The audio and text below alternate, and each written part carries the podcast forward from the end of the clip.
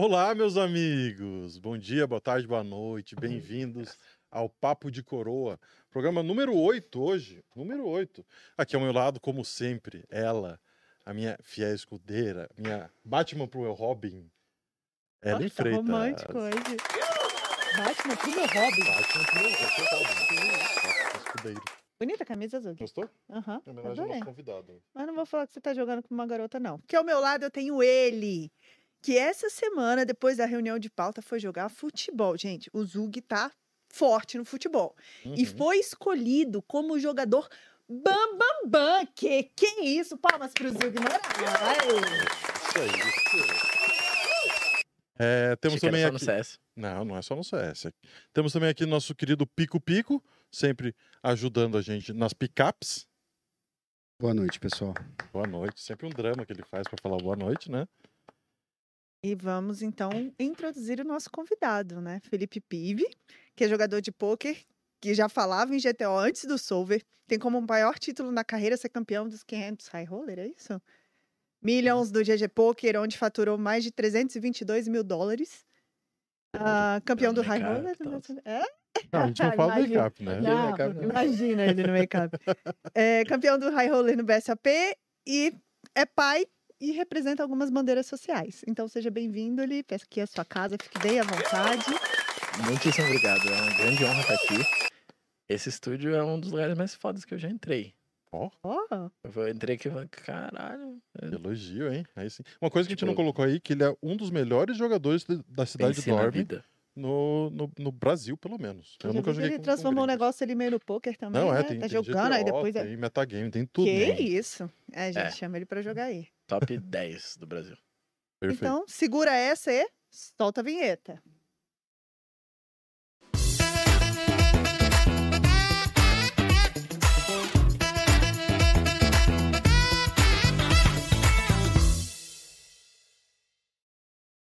E antes da gente começar o nosso bate-papo aqui com o PIV, vamos falar um pouquinho dos patrocinadores, do pessoal que faz isso aqui acontecer. Primeiramente, temos o Midas Poker Team.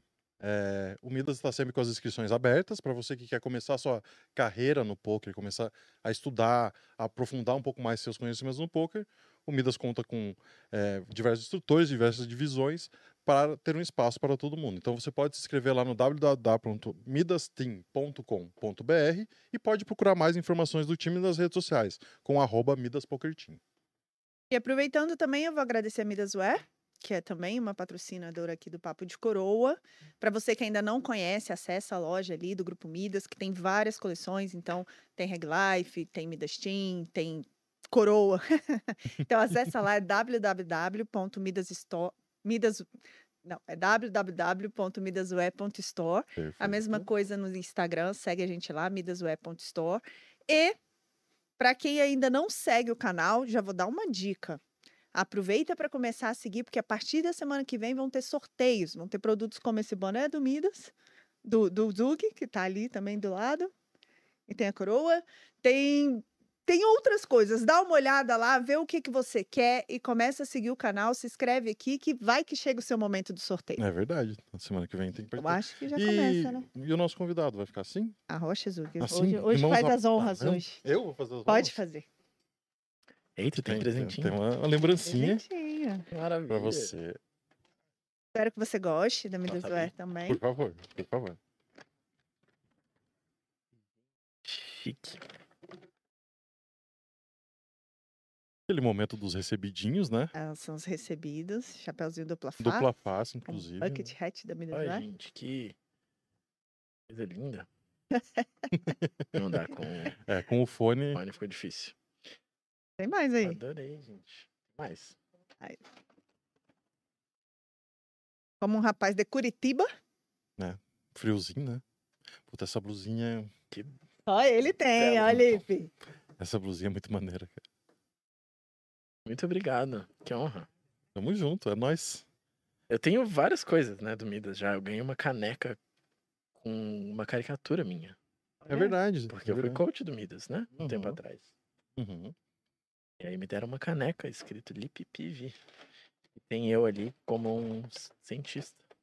O nosso cientista, né? O líder dos cientistas na época que tava ali. É, a gente também pede pra galera acompanhar a gente nas redes sociais, é, Papo de Coroa Oficial no Instagram e no TikTok. Estamos lá, então segue a gente lá. Tem dancinha sempre com o convidado. Nosso convidado é um exímio dançarino no TikTok, então hoje ele vai apresentar uns passos novos aí para você. Acompanha lá. Já aproveita para mandar para a gente também dicas, manda lá no bate-papo falando qual é o hit do momento que o PIV deveria dançar. A gente está sem hit para hoje, então já manda lá, fala, eu quero ver o PIV dançando esse hit. E nós faremos no final do programa. Estamos Você topa? bebendo com esse objetivo. É. Então, olha, já foi topado o desafio. Perfeito. E pico-pico? E quem quiser mandar pergunta pro Lip Pive, só mandar no chat da Twitch e no chat do YouTube, que é o final, no finalzinho do programa a gente vai ler as melhores perguntas e ele vai responder tudo. Cara, a voz do Pico Pico chega a me arrepiar inteiro, cara. É, então, e você que está ligado no programa é, e ainda não se inscreveu, se inscreve aí no canal, pode dar sub também, à vontade, tá, pessoal? Fique à vontade para dropar o Prime aí, quem, quem quiser. Estamos ao vivo no YouTube, estamos ao vivo na Twitch. Então, aonde você preferir, acompanha a gente aí, deixa o follow, o like e tudo mais. E vamos de papo de coroa. Vamos conversar um pouquinho então com o Piv. Bora. Vamos lá, Pive. Quando você chegou aqui, você soltou que é de Brasília, né? Por coincidência, eu também sou de Brasília. Olha que coisa boa. Vou te apertar Ah. muito hoje. Isso, né? Muito bom. Conta um pouquinho pra gente, então, como que você nasceu em Brasília, você cresceu lá, onde de Brasília?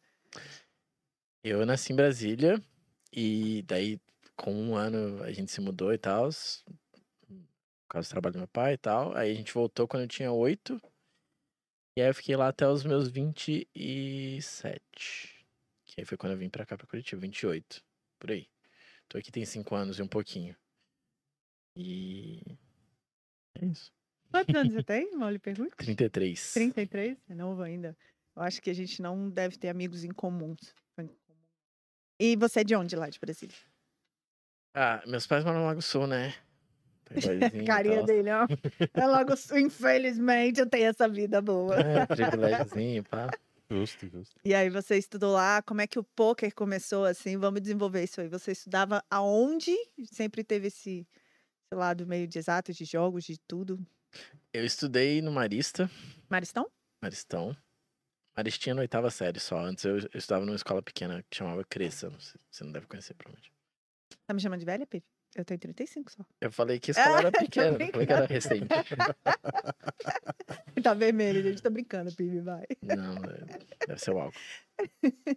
E aí, aí eu depois fiz faculdade, né? O NB, mas era administração, né? É que, é tipo assim, eu já jogava, quando eu saí do, do ensino médio, eu já jogava, né? Comecei a jogar ali com 17 anos.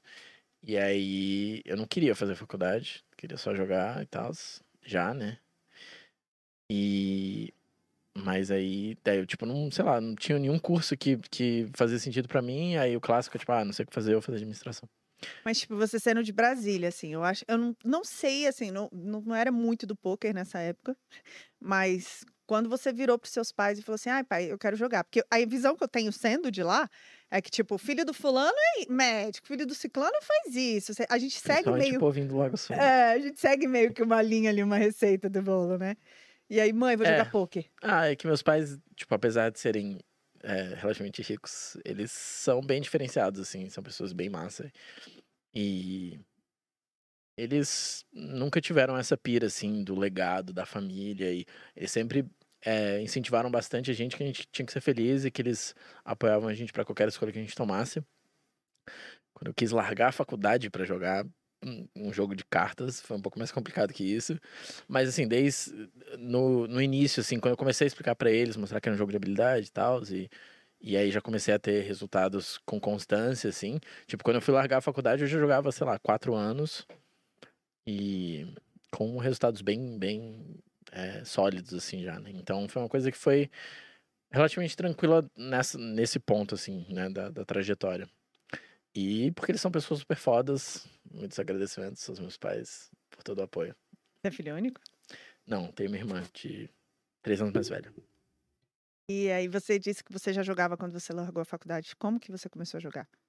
No colégio? Ah, como que eu comecei a jogar? Então, aí, a gente tava num rolê na casa de um amigo, e aí um irmão mais velho dele já jogava, e aí ele ensinou pra gente. E aí, daí a gente, tipo, aí a gente jogou esse dia e tal. E aí tinha um outro amigo nosso que ele já já tava mais por dentro, assim, do rolê. Ele...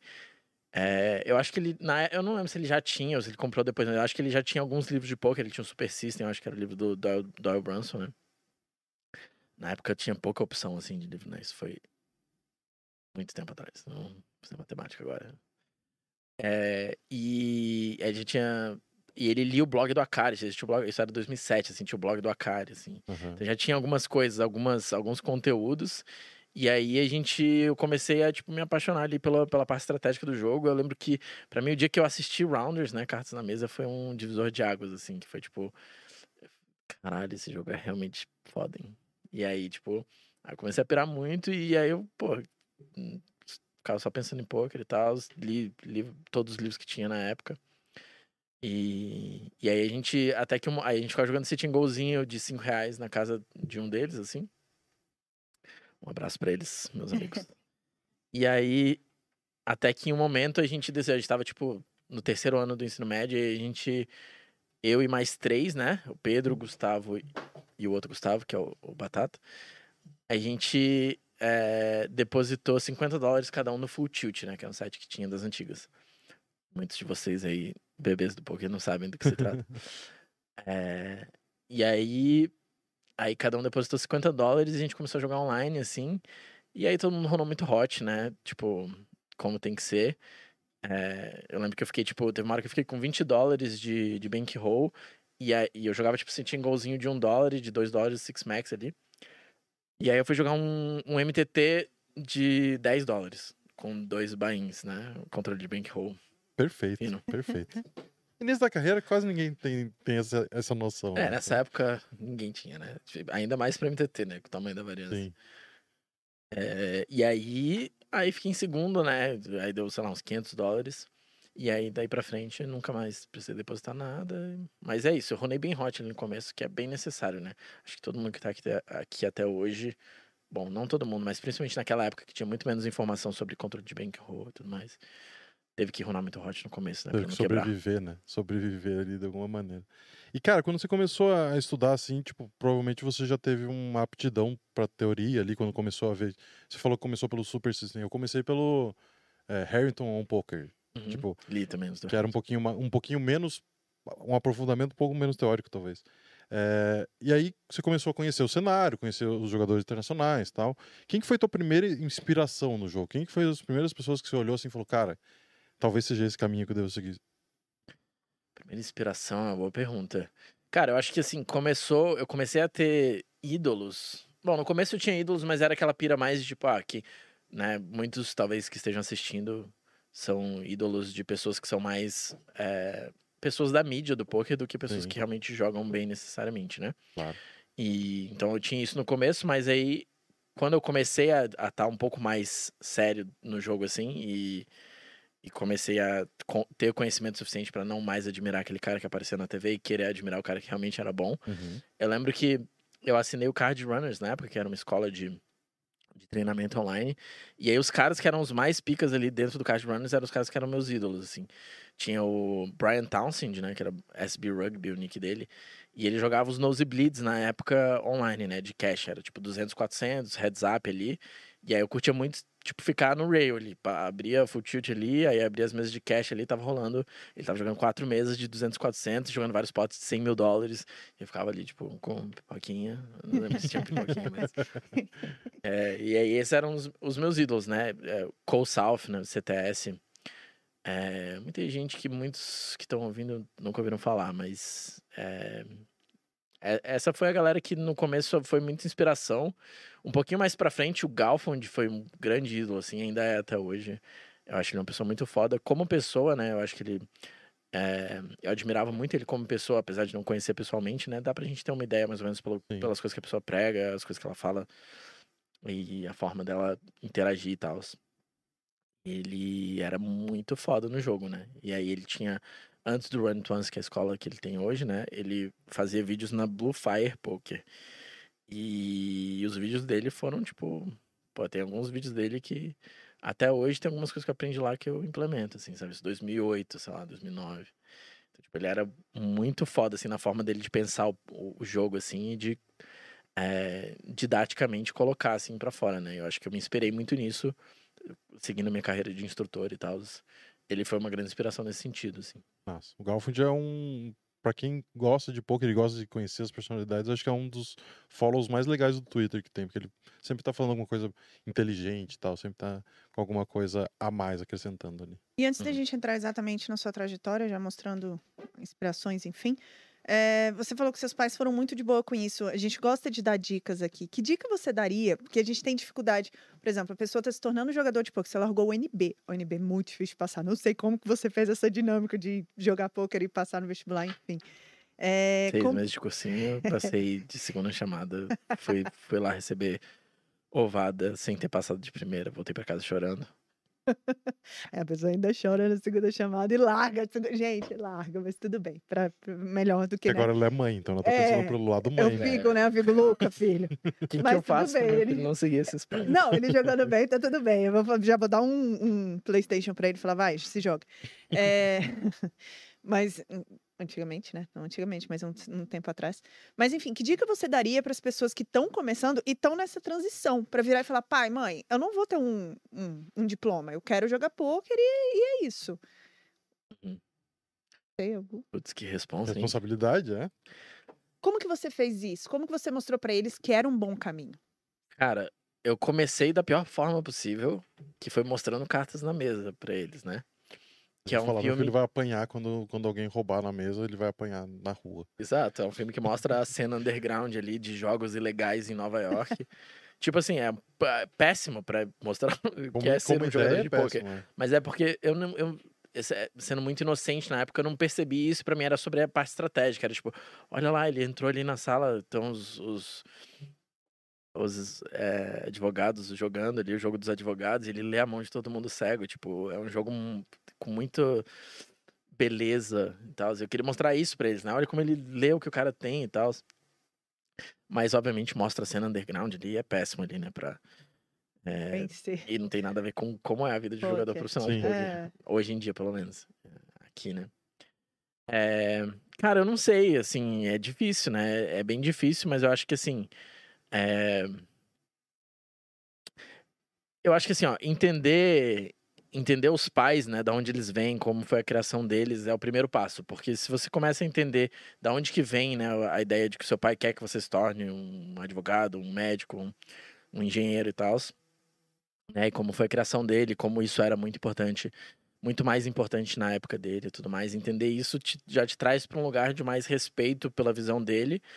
É, lembrando que respeitar a opinião de alguém não, não significa seguir ela, né? Você consegue discordar de forma respeitosa. Eu acho que esse é um primeiro passo, assim, é você é, entender, primeiro tentar entender eles, e aí com isso você vai conseguir potencialmente argumentar. Eu acho que assim, ó, é, qualquer pai, qualquer mãe, no fundo, não tem nada que eles querem mais do que que os filhos sejam felizes. Sim.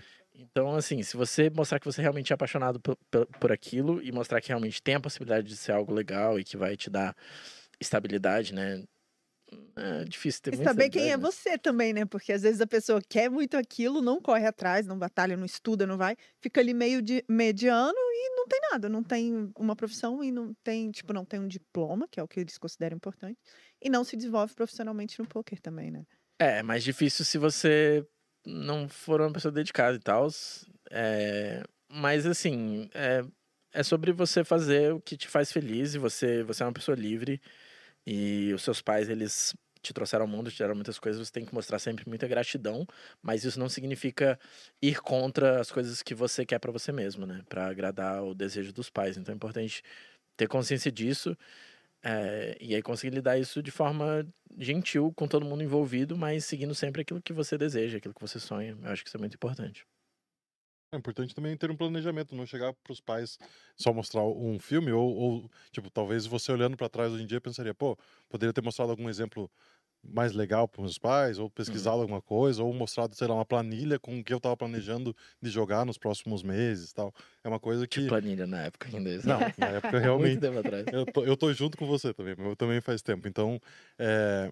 mas Como é que talvez. foi o seu processo? é. com seus pais? Cara, o meu foi, foi um pouco mais complicado, assim, porque meus, meu pai é empresário, então eh, ele tinha uma expectativa que alguém continuasse na empresa com, com ele e tal.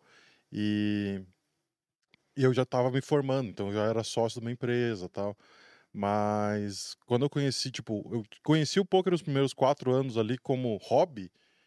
E quando eu comecei a perceber que daria para viver disso, eu realmente me apaixonei. Tipo, eu perdi totalmente o tesão de fazer as outras coisas que eu fazia, né? Eu era videomaker e, cara, foi uma coisa que. Eu falei, cara, eu só quero fazer isso 60 horas por semana, pelo amor de Deus. E aí. Meio que minha mãe, minha mãe foi bem, foi mais tranquila. Meu pai não foi. Ele não chegou a brigar comigo nem nada. Calma. Pode respirar, tranquilo. Levanta o braço. Eu sempre mando levar o. Levanta o braço. Respira fundo. Tá tudo bem? O...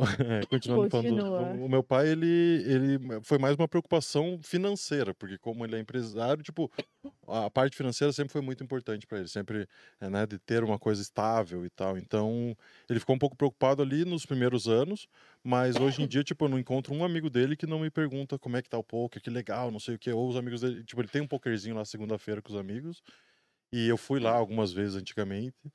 É, hoje em dia eu não vou mais porque realmente fica meio chato jogar com, tipo, contra uns caras que estão ali mais para se divertir, estão ali mais para para sei lá, para passar o tempo só, sabe? Às vezes você chega lá e tipo, você não quer real, tipo, eu não sei, eu, não- eu não acho tão justo jogar um jogo que tá só para diversão. Então quando eu vou lá, tipo, vou para dar carta, tal, fico ali com os caras. Mas Sem contar que. Pera que minha voz não voltou completamente ainda. quer um pouco de água? Foi com Agora água que eu mais. engasguei. Tá com água. É isso, foi trocado cerveja para água. Uhum. Óbvio que vai dar ruim. Punida, né? Pelo, pelo universo, pela péssima escolha. E tem também um rolê de pressão, né? De tipo. Não sei se você sentia isso, mas. Acho que também é. As, as vezes que eu joguei, tipo, com, com família, com pessoas assim. Eu ainda tava no começo desse rolê de. De começar como uma carreira e tal. E aí, tipo assim, você fala, ah, Pokémon é um jogo de habilidade, esquece esse negócio da, do avô que perdeu a fazenda. Sim. E aí você senta pra jogar com um monte de gente que nunca jogou e perde, tá ligado? Aham. Porque é isso, tem variância ali, né? Tipo, não, não é garantido que você vai ganhar quando você vai sentar pra jogar com, com pessoas que estão jogando pela primeira vez. E aí, pô, você perde, como é que você vai. eh, Tipo, fudeu o seu argumento, tá ligado? Sim, Então, sim.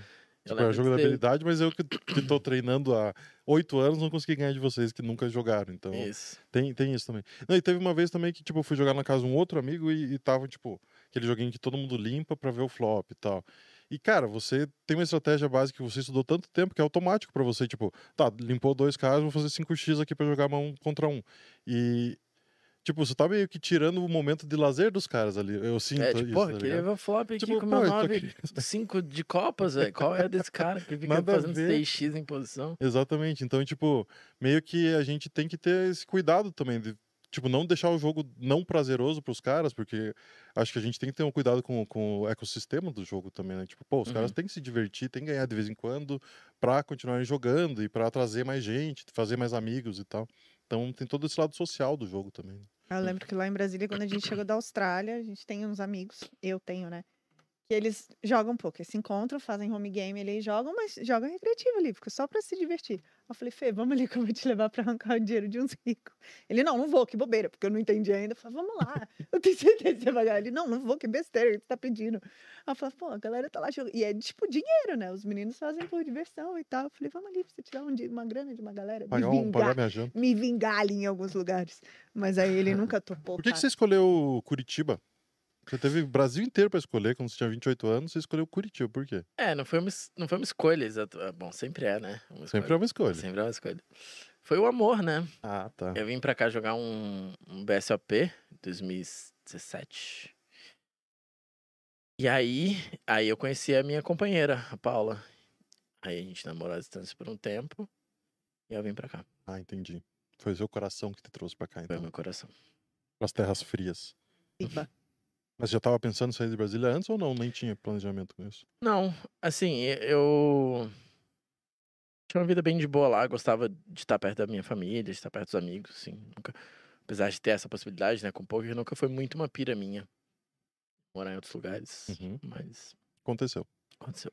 Pode ser ser jogador. Tem algum amigo seu que é jogador de lá? Não. Ou você falou, Eu gente, sou Tenho amigos que eu conheci do poker lá, né? Mas amigos que eram, tipo, amigos de antes. Tem esses três que eu falei que depositaram junto, né? Mas eles, nenhum deles deu sequência, assim. Então eles seguiram carreiras normais e tal, mas eles entendem um pouco do jogo, assim. E aí continuam, né? Me acompanhando e tal. E adoro, assim, você fala, você é jogador, aí a galera apoiou e vê que deu certo e ficou super feliz. Uhum. Bacana, simbora. Eu, eu tenho uma história boa que no home game que eu jogava antes de me tornar profissional, quatro caras se tornaram profissionais. Tipo, quatro saíram dali pra, pra ir jogar. Tipo, Caraca. o primeiro foi o Duraí, que foi jogar pra, pra time, daí ele, tipo, basicamente mandou todo mundo que era mais interessado entrar em algum time. A gente começou a entrar e trocava informação e tal. Foi bem massa ali o começo. A gente A tava... gente jogou junto no BTB. Dura? É. Massa. Junto assim, né? A gente tava na mesma época, no mesmo time. mas- Aham. Não, mas o Dura é muito gente bom. Um abraço, Dura. Saudades. É, que, pra onde a gente vai aqui? Ah, tá. Início da carreira profissional. Então, é, eu tava dando uma lidinha sobre você, né? Pra ter ali um pouquinho de informação. Você começou até um pouco no MTT e aí depois já foi pro, pro Cash. Já Uhum. foi, já foi. E para explicar pra galera de casa que não conhece, a galera às vezes que não é tão próxima do poker assim, MTT é um modo de jogo que você dá uma, uma entrada num torneio, todos os jogadores dão uma entrada no torneio, aquele dinheiro é todo recolhido, e aí o primeiro colocado leva uma parte maior da premiação, o segundo, o terceiro e por aí vai. Já no cash game, cada jogador pode entrar com uma quantia de dinheiro e as apostas são representadas por valores monetários. Então, os blinds são geralmente, sei lá, 1% daquilo que você entra, um pouco menos que isso. É, então, quando você começou pro cash game, e aí você foi subindo no cash game e tal, foi, foi, foi dando essa sua caminhada lá dentro, quanto tempo demorou essa, essa escalada até ali o NL500 que você chegou a jogar? 500 demorou bastante. Na, na 200 eu cheguei relativamente rápido, assim, mas, mas da 200 pra 500 teve um gap grande ali, de uns 3 anos, eu acho. Cara, Dois, três anos. Teve a Black Friday no meio do caminho, né? Que foi, foi um grande empecilho ali. Explica pra galera o que foi a Black Friday. Acho que é- Então, a Black Friday foi quando, em 11 de abril de de 2011. 2011, não, 15 de abril, acho, 15 de abril de 2011, os sites de poker foram fechados pelo Departamento de Justiça dos Estados Unidos. Por, sei lá, qual motivo. Eles não tinham caixa suficiente pra cobrir todo o caixa que tinha online. Eles não tinham dinheiro suficiente em caixa, no banco, pra cobrir o que eles tinham de dinheiro no, no É, eles site. pegavam lá, eles falavam, ah, seus, seus, seu dinheiro tá seguro aqui dentro, né? Aí você tinha lá 50 mil dólares no site. Aí, na verdade, o que eles pegavam, o que eles faziam é, ninguém vai precisar, as pessoas não vão precisar fazer cash out todos ao mesmo instante, então esse dinheiro que tá parado aqui a gente vai pagando pros donos como bônus e tal. E aí os donos foram ganhando muito, os donos foram ganhando muito dinheiro e tal. E eles foram ficando no, ferro. E aí, mas eu acho que o que fez eles fecharem na época não foi, não foi isso, né? Eu acho que isso foi uma coisa que se descobriu quando falou que o site ia fechar, todo mundo foi tentar fecha- fazer cash out e não tinha dinheiro pra fazer cash out. tudo, é. Mas era, era mais eram as questões de, de legislação, de sei lá, de imposto e de Aham. eu não lembro qual que era a pira, mas eu sei que, tipo, todos os sites que eram americanos foram fechados e você tentava logar e aí aparecia um negocinho, um anúncio do Departamento de Justiça dos Estados Unidos, assim. Deu, meu dinheiro tá todo lá. Você ficou com e dinheiro preso? Fiquei com, tipo, 90% do meu bankroll na época, né? Eram uns, uns 12k dólares que eu tinha no Full Tilt.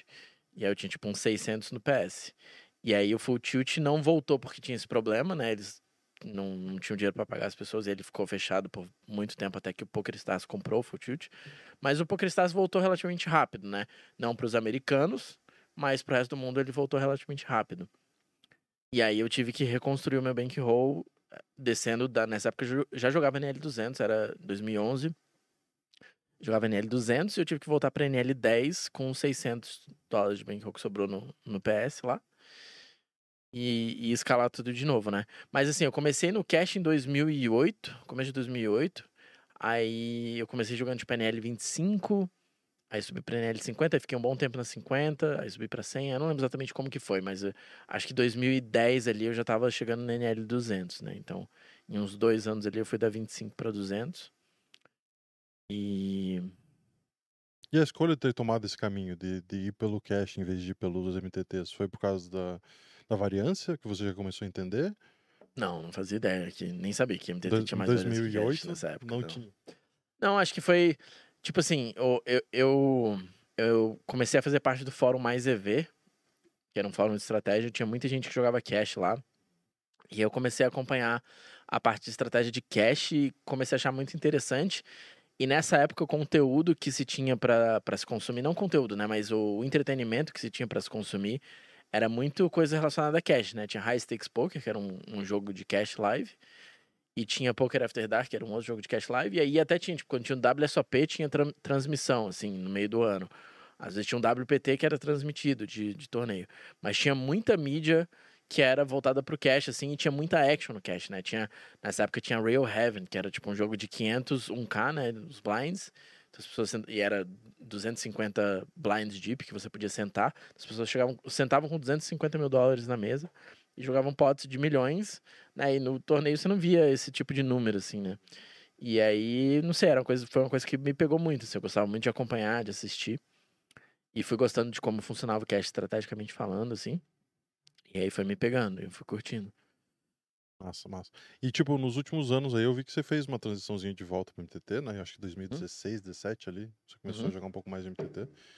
E aí teve que adaptar bastante coisa, provavelmente. Claro que a teoria do jogo é a mesma, mas tem bastante coisa de, de torneio que é- são coisas a mais. Não, não a mais, mas tem coisas que você tem que pensar ah, fora que você não teria que pensar ali no, no cash. Como que foi essa tua transição? Como que foi eh, as mudanças de rotina, as mudanças de, de para se adaptar, de volume e tal?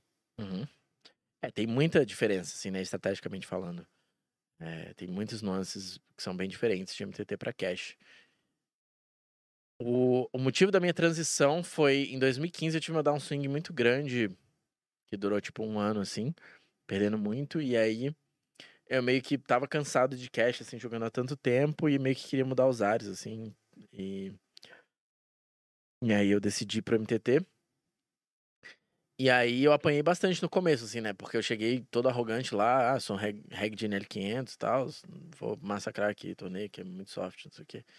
E, e obviamente eu era terrível em vários aspectos que são muito importantes, né, pra torneio, como ICM, por exemplo, uma coisa que eu não entendia nada e tal. Aham. Jogo short stack, tinha muito pouca experiência. E o que eu tinha de habilidade, assim, era algo que gerava relativamente pouco EV, né? Que é early game de torneio ali, que é quando vale muito menos, né? Se você transformar para um, pra um jogo de cash, um torneio, no early game ali que tava sem blind deep, que era quando eu tinha uma certa vantagem, é meio que como se você tivesse no early game, você estivesse jogando micro stakes, e aí quando você chega na mesa final, você tá jogando nosebleeds. Né? E aí quando chegava na hora que tava jogando nosebleeds, eu não sabia o que eu tava fazendo, né? Então, eu apanhei bastante no começo ali. E... Mas aí fui aprendendo, né? Eu, eu entrei no BTB, que era um time ó, excelente, assim. Foi seu e- primeiro time, BTB? foi meu primeiro time. E aí, aí com, com os conteúdos que tinham lá e tudo mais, e com toda a base que eu já tinha, rapidinho fui pegando também, né? Eu apanhei no começo ali, mas aí rapidinho eu já tava jogando bem ali, fui, fui subindo nos limites no MTT também. E aí foi rolando. Massa. E se, se eu tivesse virado agora pro PIV de 18 anos e falasse que ele podia começar pelo MTT e começar pelo Cash, ele teria começado por, pelo Cash ainda? Cara, uma questão- retro- questões filosóficas sabe, aqui né? a gente traz. Você tá com mania de prova. Ah, eu não mudaria nada do meu passado, Justo. blá blá blá, porque me tornou quem eu sou hoje. Não, é, de certa forma sim, mas assim, é, cara, eu não sei, é uma boa pergunta, assim. Eu acho que tem algumas, algumas questões é, a se pensar. Eu acho que o, o MTT tem uma rotina que é hum, pior para quem é pai, por exemplo, né? Sim. Então, é, esse ano, por exemplo, quer dizer, ano passado, eu fiz a transição de volta pro cash, durou tipo uns dois meses, eu fiquei dois meses jogando só cash, estudando e jogando e tal, porque eu tinha, a minha filha tava começando na escola, né? E aí, tipo, ela estuda à tarde, e aí, tipo, eu começo a grindar ali, se eu jogo torneio, eu começo a grindar meio-dia, vai até 11 da noite. Então, eu até consigo ter um tempinho de manhã com ela ali. Acho que seria até pior se ela estudasse de manhã, na verdade. Mas é, é mais difícil, assim, né, de você conciliar a rotina de MTT pra ter uma vida, tipo, presente com seus filhos, etc. Sim. E o cash é muito mais de boa, né, porque você, é, você faz seu próprio horário ali, então você pode grindar, é, tipo, você pode grindar seis horas de grind e, e, de uma certa forma, encaixar num horário mais comercial padrão ali, né, se você quiser seus filhos estudem de manhã e você grinda pela, de- pela manhã e tal, pra torneio é um pouco mais difícil, né? Principalmente pra high stakes ali, que não vai ter tanta action. Sim. Então, eu não sei, é muito difícil dizer assim, porque tem vários prós e contras pros dois lados. E aí depende de qual caminho a pessoa vai seguir. E, tipo, com 18 anos eu não sabia, né? Então, Claro. Não, e também na, na época que eu comecei, porque como eu comecei direto no NTT, a gente tinha City Goal, né?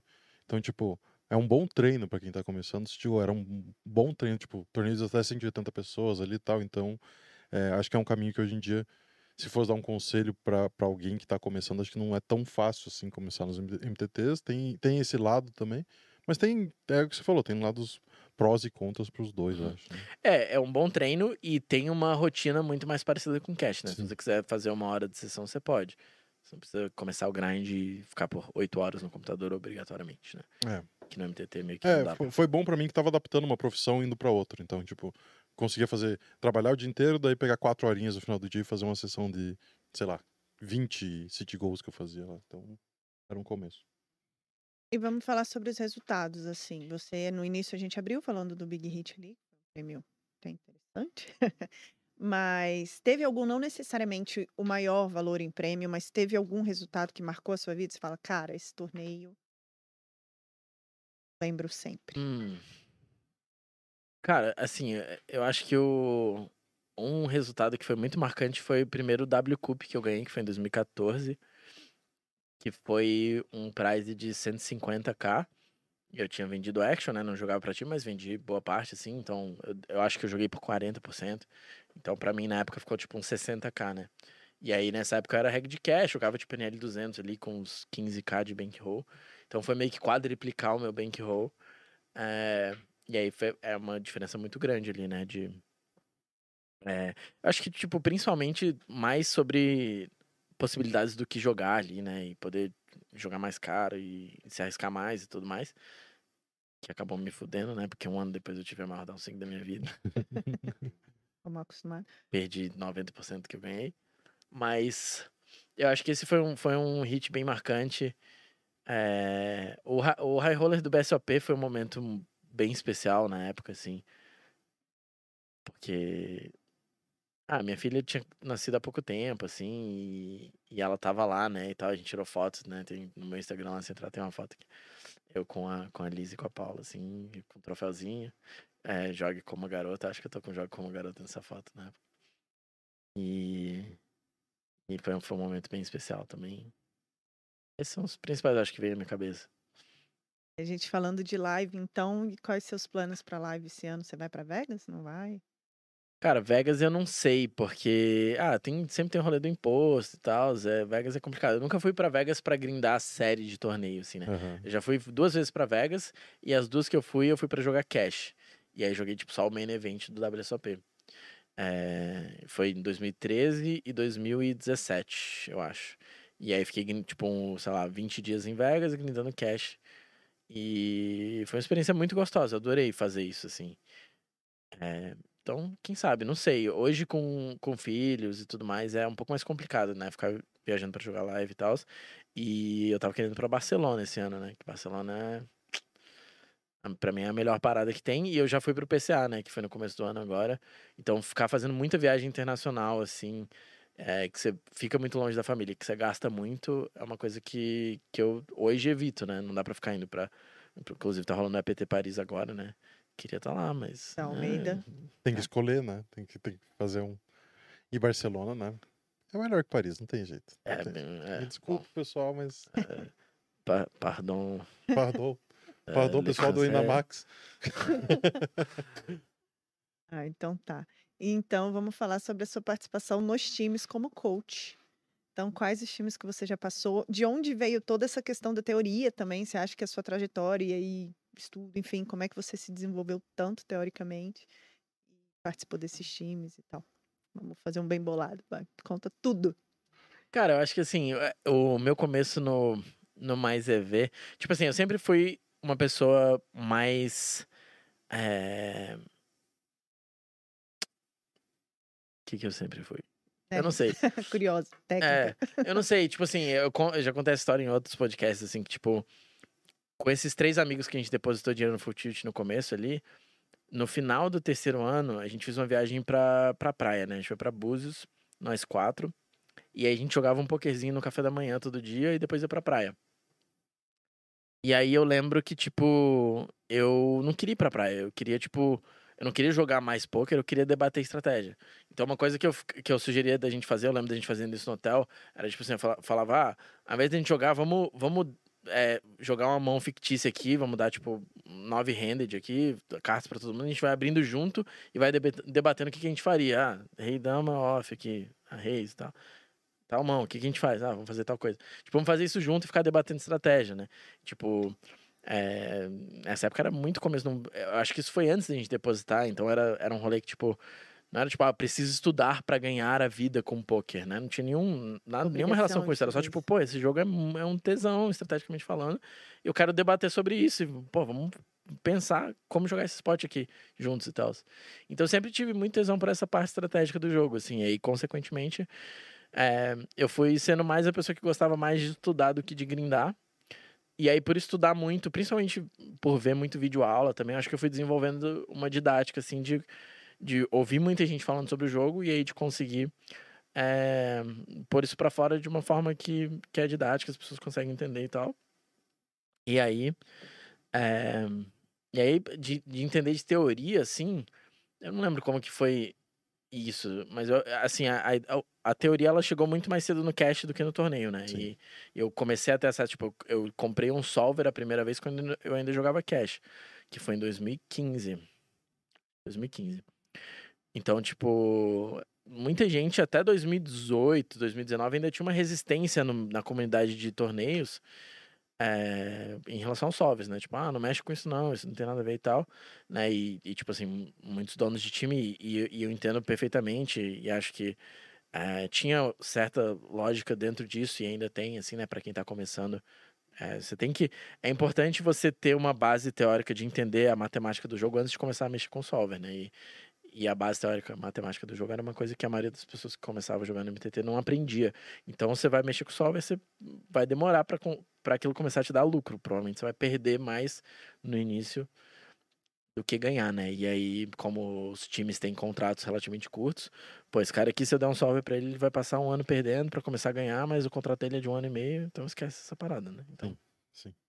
faz todo sentido, assim, mas como eu jogava cash na época, já era uma coisa que tava mais no meio, assim. Eu comecei a ter acesso. E aí, por ter todo essa, essa, esse aspecto de curtir mais a parte estratégica, ser menos grinder, ser mais estudioso, assim, nesse sentido, ter acesso a um solver e ver, tipo, caraca, existe uma solução pro jogo. Tipo, tudo aquilo que eu ficava, será que é isso ou é aquilo? Tem uma resposta, tá ligado? Fiquei tipo, ah! Foi tipo um sonho, assim. E aí, e aí, pô, eu gostava muito de estudar, assim, tipo, pegava o solver ali e ficava horas. E, tipo, todo mundo sempre, a grande maioria das pessoas que eu já conversei sobre poker acha muito maçante. Diz, Puta, tem que estudar com solver, vamos lá e tal. E eu acho um tesão até hoje, assim, tipo, eu vou viajar, pego o GTA Wizard no meu celular ali, fico vendo spot e tal. Menos, né, do que naquela época, assim, não é como se eu mantesse o mesmo tesão que eu tinha é, naquela época, assim, mas. Mas é uma coisa que eu gosto muito, assim. E aí isso foi se desenvolvendo e aí eu fui, fui começando a, desenvolver uma carreira como instrutor também, né? Eu acho que isso, o primeiro passo. A primeira aula que eu dei foi tipo em 2010, eu acho, tipo, muito tempo atrás, no Mais EV, assim. Eu, eu anunciei no Mais EV que eu ia começar a dar coaching, tinha feito coaching com alguns caras de lá e tal. E aí eu anunciei que eu ia começar. Aí o meu primeiro aluno foi um desses quatro amigos que começaram junto. Ele virou pra mim e falou: ah, eu quero, quero pegar aula com você. E eu quero pagar e tal, quero que seja normal, quero que seja uma parada profissional e tal. E ele foi meu primeiro aluno, Que assim. bacana. Apoiando o E brother. aí deu um feedback ali. Pedro. Um grande abraço pra ele. E aí, aí foi massa, e aí fui, eu fui pegando novos alunos e tal. Então, desde aquela época eu comecei a dar, eu já dava aula. E aí, em 2013, eu entrei pro Run It Once, né? O site do Phil Galfond que a gente mencionou. Que foi uma pira de tipo. É, eu, como eu assistia muito vídeo e tal, e eu falei no início, né, os meus ídolos eram os instrutores dos Cash Runners. Então, os caras que produziam conteúdo no site de treinamento eram os meus ídolos. Então, de certa forma, eu queria estar lá também. Não queria só estar na Rail Heaven jogando high stakes, mas eu queria também estar lá fazendo um vídeo e ter, tipo, ens- ensinando as pessoas e ter um feedback eh, de que eu era um bom jogador, né? Era muito sobre aprovação também, ter aprovação dos outros e tal. Porque também o cash tinha muito menos visibilidade do que o MTT no- na comunidade brasileira na época, né? Então eu ia pra um BSOP e ninguém sabia quem eu era. Eu tinha, sei lá, 22 anos, eu queria ser reconhecido pelas pessoas, tá ligado? Hoje, obviamente, é muito menos uma questão, mas na época era uma coisa que era importante ali pro meu ego, sei lá. E aí, tipo, a ideia de ser um instrutor do Run to Once, um site internacional e tal. É, eu lembro até eu, eu lembro até do dia que eu fui pro primeiro BSOP Millions com o patch do Run Once, que foi era até num hotel antigo, antes não era no Sheraton ainda, era no Holiday Inn. Acho que foi, foi BSOP Millions de 2013, nem sei se era Millions na época, se chamava dessa forma. Mas eu lembro de, de, de andar com o petzinho do Run Once que não tinha nenhum propósito eu andar com aquele pet, né? Porque eu não, eu não tinha nenhum benefício de chamar pessoas pro site. Eles não pediram que eu usasse, mas era só para as pessoas verem, tipo, ah, ele é um Instrutor. pica instrutor da parada. Então é, foi muito sobre isso, assim, esse início. Era muito sobre pegar, ter a aprovação das pessoas e isso suprir as minhas inseguranças, né? Aproveitando que eu tô bêbado e posso falar do- de coisas assim. E aí. é, E aí eu fui curtindo muito, assim. Tipo, eu fui tendo feedback muito bom, né? No Run to Answer, tipo, as pessoas davam feedbacks muito bons sobre os meus vídeos e tal. E eu fui vendo que era uma coisa que eu fazia bem, assim. E aí eu comecei a ter bastante interesse em fazer mais. E aí, tipo assim, começar. Você perguntou dos times, né? Eu Caraca, eu, perguntei. falo, né? Não, mas é Eu isso. Não, mas é Ainda pra bem você tá falar, falando. porque Tipo, senão a 10 gente... minutos falando, nem eu cheguei nos times ainda. É, O rolê dos times começou quando eu, quando eu tava no BTB. O, o Forbet me fez uma oferta pra sair do BTB e jogar pra eles e ser instrutor, né? É, E aí eu aceitei. E aí foi assim que começou, né? Eu, eu fiquei um ano dando aula lá e, e eles tinham um, acordo de exclusividade na época, né? Então eu dei aula só no Forbet, mas peguei muita experiência dando aula, porque eu dava, tipo, sei lá, duas aulas por semana, duas, três aulas por semana durante um ano. Então foi muita aula que eu dei nessa época, muito mais do que eu estava acostumado a, a dar, assim. E, e aí quando eu saí do Forbet, todos os times que não podiam ter aula comigo porque tinham con contrato de exclusividade vieram me procurar, assim. Então foram muitos times brasileiros e aí eu fui, fui dando aula pra galera e aí foi assim que foi rolando. E o seu inglês? Que você falou que você deu aula, então, num site internacional e tal. Não, não sei se é uma escola, se é uma Não, comunidade. meus enfim. pais eram do Lago Sul, né? eu fiz inglês desde que eu abri meus olhos. É. Até Eu tive disso, esse privilégio, assim, de poder fazer cursinho de inglês desde Seus os nove. pais né? fazem, PIB? Meu pai é médico. Ah, eu imaginei. Médico de olho. me receitou esse óculos. Ah, seu olhar deve ter sido meu médico, tô brincando. Ah, então tá. Esse pá, né, Brasília? Com É. certeza. E aí ele. é, eu tinha. Fiz cursinho de inglês ali desde os nove, mas eu não sei, eu acho que é uma coisa que eu tenho facilidade, assim, relativamente. Não chegou a morar fora nem nada, só fala Não. assim, por quê? É, eu acho que, tipo, não sei o quanto a aula de inglês ajudou. Eu lembro que quando eu tinha, tipo, 16 anos, eu gostava de assistir seriado com legenda em inglês e ficar, tipo, treinando e tal.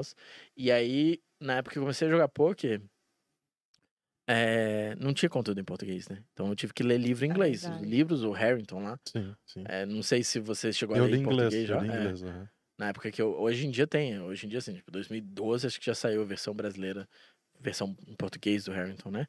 Mas na época que eu comecei não tinha. Então você tinha que ler as paradas em inglês. E aí eu li muito livro em inglês, vi muito vídeo de treinamento em inglês. E eu acho que isso. é, fiz coach com caras de fora e tal, né? Então essas coisas acho que foram ajudando muito o inglês a se desenvolver, assim. Com certeza. É, nesse começo, eu acho que, cara, até assim, 2014 por ali, muito do conteúdo ainda era em inglês. Então, eu lembro quando eu entrei no Midas, a gente assinava o Running Twins e tinha, sei lá, três caras na minha turma. Daí a gente assistia os vídeos junto e ia traduzindo as- o que estavam falando pra eles. Lembro de um vídeo do Salsi de. Acho que o primeiro vídeo de CM que eu vi na minha vida, o Salsi é, meu meu, ídolo. meu ídolo. E o primeiro Temos vídeo de CM da comum, minha então. vida foi, foi com ele. E, cara, acho que a gente viu aquele vídeo em. Era um vídeo de uma hora, assim, do Salsi andando na esteirinha dele lá. A gente viu em, em cinco horas, assim, traduzindo tudo, aos poucos, ainda entendendo tudo que ele tava falando. Mas era uma coisa que, tipo. É um privilégio, a gente não tem como negar, tá ligado? Que quem teve esse head start ali com um conteúdo um pouco mais aprofundado foi por causa do, do inglês. Hoje em dia, não. Hoje em dia, acho que já tem bastante coisa em português, já tem bastante Uhum. coisa, gente qualificada igual você dando aula em português. Mas o começo, acho que teve esse, esse passinho a mais, sim. Com certeza, era um grande privilégio. Assim, nessa época, saber inglês te dava um- uma vantagem grande, assim, né? Que era E, muito e conteúdo, agora, tinha- tipo, tem algumas escolas aqui também. eh, Você tá entrando no projeto da CNC agora. Teve a Sensei também, que você chegou a dar aula no Sensei. É, como que essas escolas estão aqui no Brasil, como que elas estão é, se desenvolvendo aqui. Tem alguns outros projetos, tipo da Reg Life e tal, que também tem é, esses cursos assim. Você acha que isso é importante? Tem a mesma importância que os times para o cenário? Como é, que, como é que você vê isso? Cara, eu não sei se tem uma opinião muito formada sobre isso, mas eu acho que, eu acho que sim, é, obviamente é muito importante, né? Porque tem muitos jogadores que não jogam em time e que ficam muito sem acesso ao conteúdo, principalmente se não falam inglês. Então, ter escolas e lugares com conteúdo em português é muito importante, né? O Sensei começou em 2014, se eu não me engano. Foi a época, eu ainda tava no Antoine e eu tava, tipo, meio que querendo sair, assim. E aí o Liprete, que foi o cara que, que fundou o Sensei, é, me chamou e tal para ser, pra ser instrutor. E aí a ideia era fazer basicamente um site de treinamento como os lá de fora, né? Bem inspirado nos lá de fora, mas um aqui para pensando principalmente que muita gente daqui não fala inglês, não tem acesso a esse tipo de conteúdo e que falta o mercado, assim, né? Falta, não tem tanta oferta de coisas assim. É, e aí a gente começou a fazer na época. Aí, enfim, hoje tem a Reg Life, né? Que, que eu sei que é, que é excelente. Eu dei uma aula lá também. É, Você deu de cash ou MTT? De MTT. É. é, sim. Eles... Ah, ele tem, né? O Zinhão foi lá e deu, fez um monte de coisa ah. de cash também. Quer é falar? Porque, né, lá é mais dois MTT. ali, eu falei, é, eu acho que lá é mais MTT. Porque eu perguntei, é. porque eu sei que eles têm também. Eu falei, ah, qual que você dá aula geralmente? Então, ah. geralmente é MTT. É, também. hoje eu não me sinto. Eu não dou aula de cash. Hum. Eu não hum. me sinto. É... Qual é a palavra? Seguro. Apto. Uhum. Pra. É, tipo, é uma coisa que eu acho que eu faço bem ainda. Quando eu sento para jogar ali, eu acho que eu ainda bato ali os, os, limites médios. E até poderia, se eu quisesse, tipo, ah, vou dar aula de cash, vou me preparar para dar uma aula de cash e tal, mas. É, mas é uma coisa que eu não faço no momento. Acho que o MTT também, não, não sei, posso estar falando besteira, mas eu acho que tem mais gente no MTT, né? É o mais comum, assim, se você olhar. É, eu acho, acho que ah, Então, realmente. Vende mais um pouquinho, querendo é, Tem público, né? Mas fala da CNC, da CNC, desculpa te interrompi. Não, acho que o CNC é, é, era um projeto internacional, né? Que começou acho que uns dois anos atrás. E o cara que montou era um cara que era do B2B, né? Ele era um. Ele era tipo um dos caras que administrava as paradas lá dentro e tal. E aí eu conheci ele daquela época, e quando ele montou, ele veio me chamar, perguntou se eu queria ser instrutor. E aí. E aí ele teve a ideia de fazer o CNC Brasil, que começou agora, né? Tipo, mês passado, né? Eu acho. E aí ele me chamou também para fazer parte do CNC Brasil. E, e, é isso, né? Mais uma oportunidade de ter o, a, conteúdo de qualidade em português para quem não fala inglês, né? Então. E tipo, é, nesse, nesse teu caminho dos times que você passou sendo instrutor e tal, é, cada time tem uma filosofia. Às vezes vai ter um time que vai, é, sei lá, vai estudar mais o, o field para entender as adaptações teóricas que tem que fazer. É, como que você adapta tuas aulas. Ah. Pois, quero, quero saber essa história que tu fez aí. É, e, e, como que se adapta, tipo, o, o teu método a essas diferentes é. filosofias de cada um dos times? Tem alguma adaptação? Se você faz uma pesquisa antes, conversa com os donos e tal? Boa. É, assim, o, o, meu forte sempre foi entender muito bem a teoria, né? Uhum. E, e aí, tipo, hoje que tem essa questão de estudo de, de população e tal, o MDA tá muito é, presente, né, em todos os times. Sempre que alguém me procura, falar, ah, essa não é minha especialidade, porque eu não faço isso. Eu não, não sei, nunca fiz MDA e tal, já, já contratei gente para fazer é, uma época, mas eu não, não é minha especialidade, não é com isso que eu trabalho. O que eu, tra... o que eu, o que eu faço bem é, tipo, entender por que, que o software faz o que ele faz e colocar de forma clara que as pessoas consigam entender o conceito por trás e, e implementar. Mas, assim, é... a história é a seguinte. Eu tava lá no PCA e aí, tava no último dia lá e tal, aí é, foi todo mundo pra balada e tal. E aí apareceu um cara que eu não conhecia, ele já tava muito bêbado, assim. Vou falar, não vou citar nomes, mas ele foi meu aluno no FUL, né? Ele veio, me cumprimentou assim, falou, cara, sou seu fã demais, tal, não sei o quê. Tive aula com você lá no FUL, cara, foi muito foda. Você deu aula no FUL e, cara, foi uma reta para baixo, todo mundo com um ferro absurdo, todo mundo querendo implementar MDF, não sei o que de teoria e fazendo tudo errado. E você fudeu todo mundo lá, mas eu sou muito fã seu. E muito obrigada. Suas aulas foram foda, mas você deu um ferro enorme pro time. E aí eu fiquei, tipo, porra. E, tipo, é uma coisa que eu sabia, assim, que naquela época é, eu dava aulas teóricas ainda, de certa forma, minhas aulas têm ainda um aspecto bem focado na teoria, mas.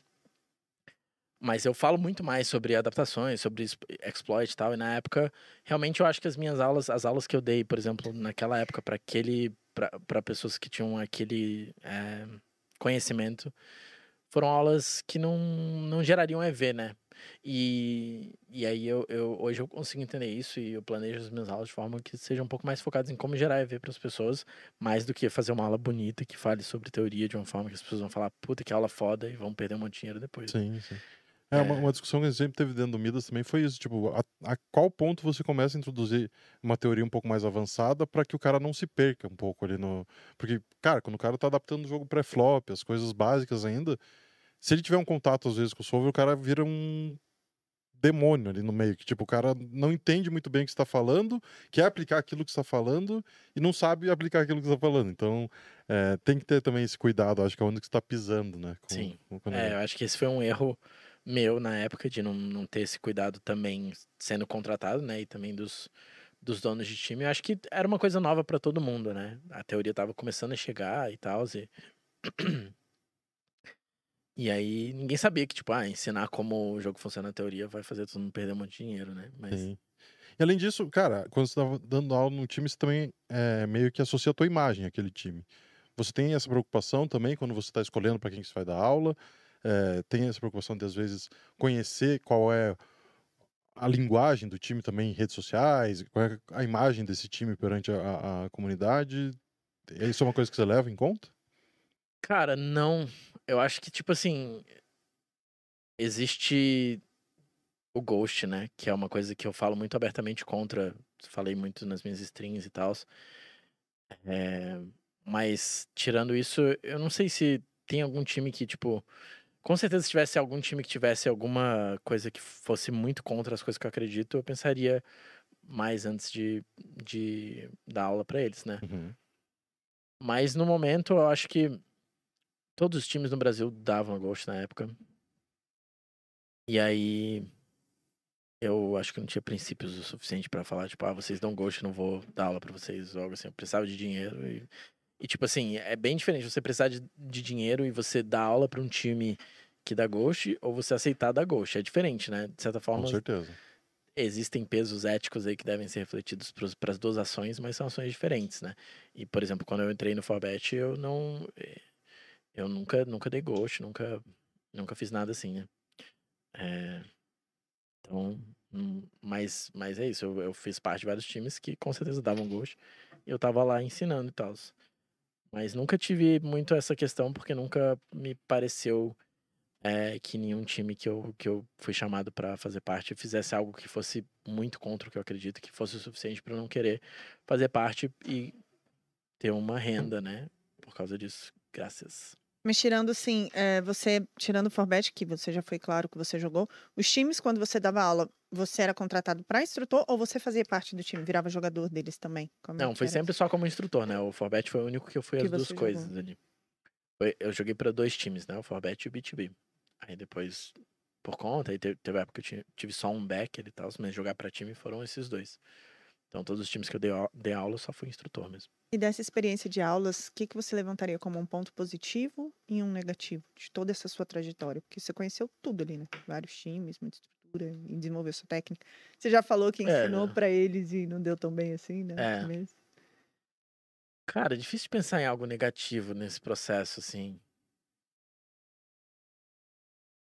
O que, que você acha que- pode acontecer de errado?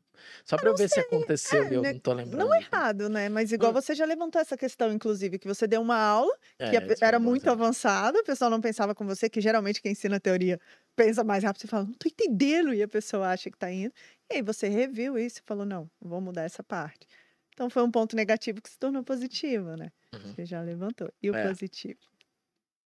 Ah, o positivo, assim, tipo, é, eu acho que dar aula é uma coisa que é muito prazerosa pra mim, porque é, poker é um jogo de soma zero, né? Já falei sobre isso muitas vezes também. Então, o que significa que pra eu ganhar X, alguém tem que estar perdendo menos X, exatamente. E na sociedade, de forma geral, a maioria das atividades não são de soma zero. Você está gerando valor para quem está consumindo, quem tá, você está atendendo e, e também para você. São são jogos de soma positiva para os dois lados, né? É, muitas vezes um ganha mais que o outro, existe exploração e várias coisas absurdas, mas é, na maioria das atividades existe algum tipo de benefício que você gera para outros, né? E jogar poker por si só é, existem muito menos, né? Por ser um jogo de soma zero. E eu acho que quando eu comecei a buscar dar aula, ensinar e tal, foi uma coisa que, que supriu um pouco isso dentro de mim, assim, de estar. Tá, é, de estar tá fazendo alguma coisa que gera valor para os outros, assim, né? Que não é só tô jogando um jogo porque é gostoso e que dá dinheiro para mim. Então, da aula tem esse processo, né? Você vê um aluno é, entendendo e, pô, um aluno vem e me chama e fala, ah, cravei esse torneio e tal, e, pô, você tem uma grande parte nisso e tal. Ter essa gratidão, né, do aluno e ver ele, tipo, colhendo frutos daquilo que você passou. Ver um aluno tendo um aha moment, tipo, pô, melhor coisa. É gostoso, né? E eu acho que isso foi uma coisa que foi muito prazerosa para mim e foi um dos maiores benefícios, assim, né? E outro benefício foi. Eu tenho uma filha para alimentar, né? Então, MTT tem variância pra caralho, né? Então, tipo, você poder ter uma fonte de renda com menos variância é uma coisa que trouxe muita tranquilidade. E que, com o tamanho de downswings que eu passei ali, se eu não tivesse essa fonte extra de renda, talvez eu estivesse pro lado da ponte, não estaria aqui nesse instante. Sempre tem esse, esse momento de decisão. Que o, o filhinho arrocha o pai. Mas tá tudo bem, a vida segue. É, é o caminho, né? É, vamos falar de, uma, de um outro passo que você deu. Tava sempre jogando escondidinho no cash, daí foi jogar MTT, e de repente abriu uma Twitch para todo mundo ver você jogando MTT. É, como é que foi esse começo de, de mostrar? Você falou que antes pra gente que tá parando meio que com a Twitch agora, é, mas como que foi esse passo de dar, de tornar seu jogo público, de, de transmitir um pouco de conhecimento ali na para a comunidade e tal? Como é que foi? Cara, é, eu... será que é uma evolução do, da tua participação no Mais EV, talvez, né? De, tipo, tá, tá trazendo hum. alguma coisa a mais? É, toda essa ideia, né, de gerar conteúdo e tal, e, e com aula também, né? Enfim. É, não ser uma coisa só para mim. Mas eu acho que assim, o, o, o, Não vou seguir esse papinho de que foi por um motivo altruísta, porque não foi, né? Foi, foi, foi como uma fonte extra de, de, de renda mesmo. Com certeza teve um peso de da, a, a questão da Twitch ser um lugar onde eu posso lutar pelas minhas bandeiras e tal, que é uma coisa que Tá chutando aí? Você tá vendo meu olho, né? Tá tipo. Calma, Luca. Calma. É, eu tô, eu Tem três meses assim, ainda, irmão. Cadê? Parou de streamar? Eu quero, queria assistir. tá aqui. Calma, você vai ter aula, filho. Ele, ele Fica tranquilo. Sub, ele era no YouTube. Cara, tudo... vai lá, desculpa. Com os highlights. Você viu meu olho, não, meu É... O que eu tava falando mesmo? Da Twitch, de ser uma fonte a mais de renda e.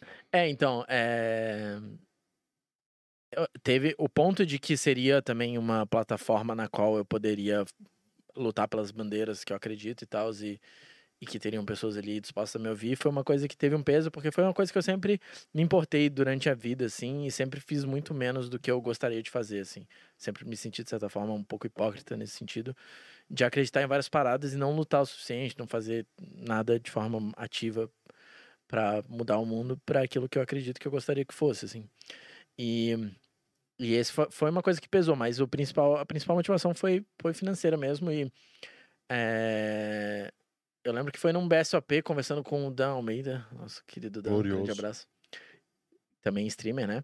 E aí eu tava, tipo, falando sobre como eu tava vindo de uma downswing grande, tava, tipo, frustrado, assim, tava, tipo, desmotivado pra grindar, 33 anos de idade, né? Tipo, jogando poker há 15 anos, tipo, porra, tava sem tesão de jogar e, tipo, não tava mais com aquele gás de acordar e fazer yoga, tipo, preparar pra sessão e sentar e jogar 10 horas de poker. Tipo, eu queria ficar de boa ali com a minha filha, curtindo a minha vida, e aí sentar para jogar e trocar uma ideia com a galera no chat, entendeu? Eu comecei a, a, a, passar desse ponto de carreira, assim, de querer ser um competidor e querer mais, tipo, é, fazer outras coisas, assim, né? E aí, e aí, conversando com ele, assim, essa ideia de streamar foi uma, uma que veio.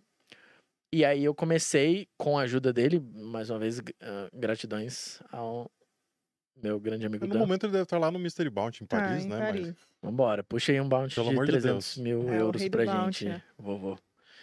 E aí é, ele me ajudou lá a fazer o setup das coisas e tal.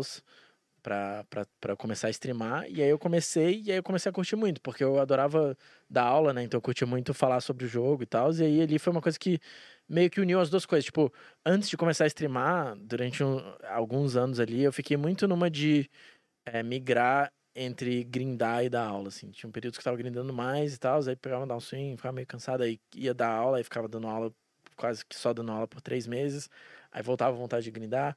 E aí eu pensei também que a stream podia ser meio que uma união dessas duas coisas.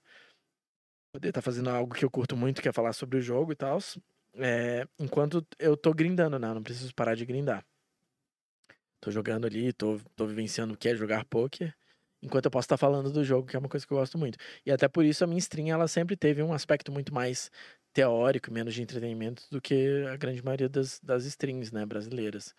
E porque era isso, o meu lugar de streamer veio de tipo, eu sou um instrutor de poker e eu vou streamar aqui, eu vou basicamente jogar e falar o que eu tô pensando e falar sobre estratégia do jogo, que é o que eu curto fazer. Vai ser uma forma de uma forma um pouco mais light do que eu faço numa aula para um time eu vou trocar ideia com o chat também, vai ter um momento de entretenimento, assim, de estar, tá, tipo, trocando ideia junto. Mas a ideia principal é essa, vou estar tá aqui falando de estratégia, jogando, sem, sem guardar nenhum tipo de conhecimento. E, e aí foi, foi ficando uma coisa diferente, assim, né, do que tinha de oferta, que era uma coisa muito mais teórica, muito menos é, de entretenimento, assim. E o nosso título, inclusive, é sobre a importância da teoria no poker. E na semana passada, a gente teve um perfil completamente diferente, que foi o Raiz, que ele já é raiz, né? Ele não é nada teórico. E também é streamer. Como que você vê a, a audiência, assim, o público, essa diferenciação? Porque o seu é a galera da teoria, o dele é a galera raiz ali. Eu vou e vamos ver no, aonde a gente chega, né? O dele deu certo, mas não sei o quanto isso é importante. É, eu acho que assim, a... um dos principais objetivos da Twitch é gerar entretenimento, né? Uhum. Então, o que ele faz é muito foda. Ele e todas as outras pessoas que entregam entretenimento dessa forma e que conseguem ser engraçados, divertidos e tudo mais. É... E aí o meu público veio um pouco mais de jogadores, não necessariamente profissionais, né? Mas jogadores que não são profissionais, que são recreativos, mas que tem muito mais a pira de curtir muito mais a parte estratégica do jogo e tal, que é uma parcela menor, assim, né? Eu acho que por isso talvez também por esse motivo eu tinha, também por ter menos tempo de Twitch, mas eu tinha um público um pouco menor que o deles, assim, né? Que o do Raiz, que o do Fat Fat, que era outro que era extremamente engraçado, eu adorava ver de vez em quando, né? O Nelepo, nosso amigo aqui de Curitiba, também extremamente engraçado. E, e vários outros que tinham muito esse, é, esse lado de entreter de forma excelente, assim, né? E aí eu fazia algo que era um pouco diferente, era uma oferta um pouco diferente, e pegava um público talvez um pouco diferente também, assim que era mais jogadores mais regs, jogadores que já são profissionais, queriam mais aprender e tal, do que do que ter entretenimento, e tinha um pouco do mix das duas coisas, porque não é como se eu fosse, como alguém uma vez falou no Twitch, sem graça nenhuma, não qual foi o comentário. Falou isso?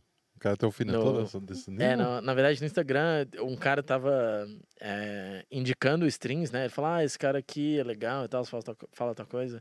É muito engraçado.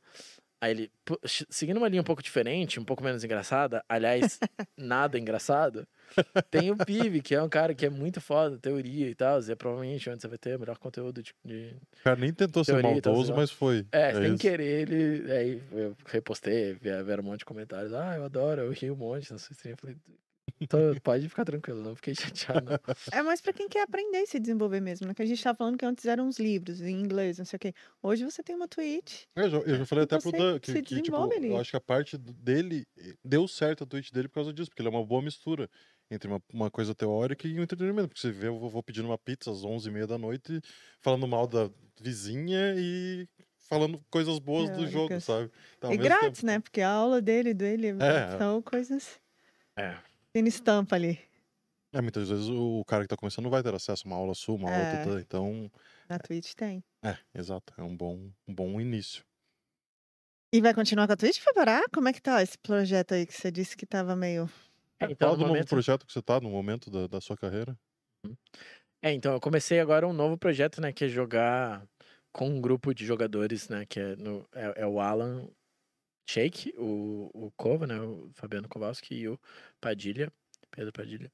A gente joga, a gente é, é um grupo em que a gente estuda junto e tá todo dia ali se, se motivando e tal, e, e, e swapa action, né? Então tem porcentagem do, do torneio do outro e tudo mais. Então é como se fosse uma sociedade ali. E eu entrei no grupo deles em dezembro, né? Então tem tipo um mês e meio, dois meses mais ou menos que, que isso tá rolando. E aí, quando eu tomei a decisão de fazer essa transição, eu fiz a escolha de é, voltar a dedicar muito mais pro meu lado de competidor, né? E ter uma stream é uma coisa que, que tipo, impacta bastante isso, porque até para streamar torneio, se eu estiver jogando e streamando, minha, meus ganhos vão diminuir muito, né? Obviamente não tem como jogar o meu melhor jogo enquanto eu tô conversando com um monte de gente, Entendi. distraído, tendo que explicar as coisas e tendo 500 pessoas assistindo ali o que eu tô fazendo. Eu não vou conseguir, tipo, agir da forma mais natural possível. Então vou jogar muito melhor quando eu não tô streamando. E então, tipo, streamar MTT sendo que a gente swap action e tudo mais seria uma coisa que não, não daria certo. E além disso, tipo, pra competir em alto nível ali, jogar high stakes e tudo mais, e, e tá entregando para eles, é, ter muita energia gasta com, com a questão da stream e, e todas as outras questões, é uma coisa que meio que não era uma opção, assim, né? Falar, ah, se eu vou fazer isso, eu tenho que me dedicar só a isso, vou ter que ser, ser um competidor e, e dar o meu melhor para eles ali. Por mim, como um jogador, e esquece todo esse lado de mídia, de entretenimento. E aí a ideia é que eu ainda continue com a stream, principalmente fazendo podcast, né? Não, obviamente, não tão profissional quanto de vocês, vai ser na minha webcamzinha ali. Mas eu faço, eu tenho o PIV Convida lá, que é. Até agora tive dois convidados, o, o Tom Silva e a Bruna Araújo. E foi bem maneiro, assim, foi bem legal receber eles e ficar trocando ideia e tal. Então, isso é uma coisa que eu, que eu planejo continuar ali, uma vez a cada 15 dias, uma vez por mês, fazer um episódio desses. Mas streamar grindando ali, ou, ou até jogando cash, assim, tipo, também pouca frequência, assim, uma vez por mês. Mas grinda, é, streamar com frequência e jogando MTT é uma coisa que não vai rolar mais. Então a stream tá meio que de lado no momento por causa desse novo projeto. Prioridades, mas também né, não é uma coisa que você vai matar de uma vez. Pode ser que no futuro você volte e tal. Sempre, é. tem, sempre tem essa abertura. Impermanência, tá escrito aqui. Impermanência? Impermanência. Bom, bom, bom, bom. Boa palavra. Gostei. Nunca usei. Vou, vou colocar. Semana que vem vai ter no podcast. Nada nunca permanece igual. Fica a dica. É isso aí. Vamos falar então de quê? De aposentadoria, já que nada nunca permanece igual. Então, já que igual. nada nunca permanece igual, eu no momento cara, eu não permanecer... tava no roteiro aqui, cara. Não tá nem inventando. Se algum dia o que, que você ia perguntar? Já, já coloquei o, negócio na frase. Exato. Né? Impermanência. Vamos conversar Mas sobre. Ah. O que eu ia falar é que, né, seguindo a ideia de impermanência, eu vou impermanentemente não estar mais sentado nesse assento nos próximos 57 segundos, porque eu vou no banheiro. Ok, vai lá, vai lá, vai lá. Tá.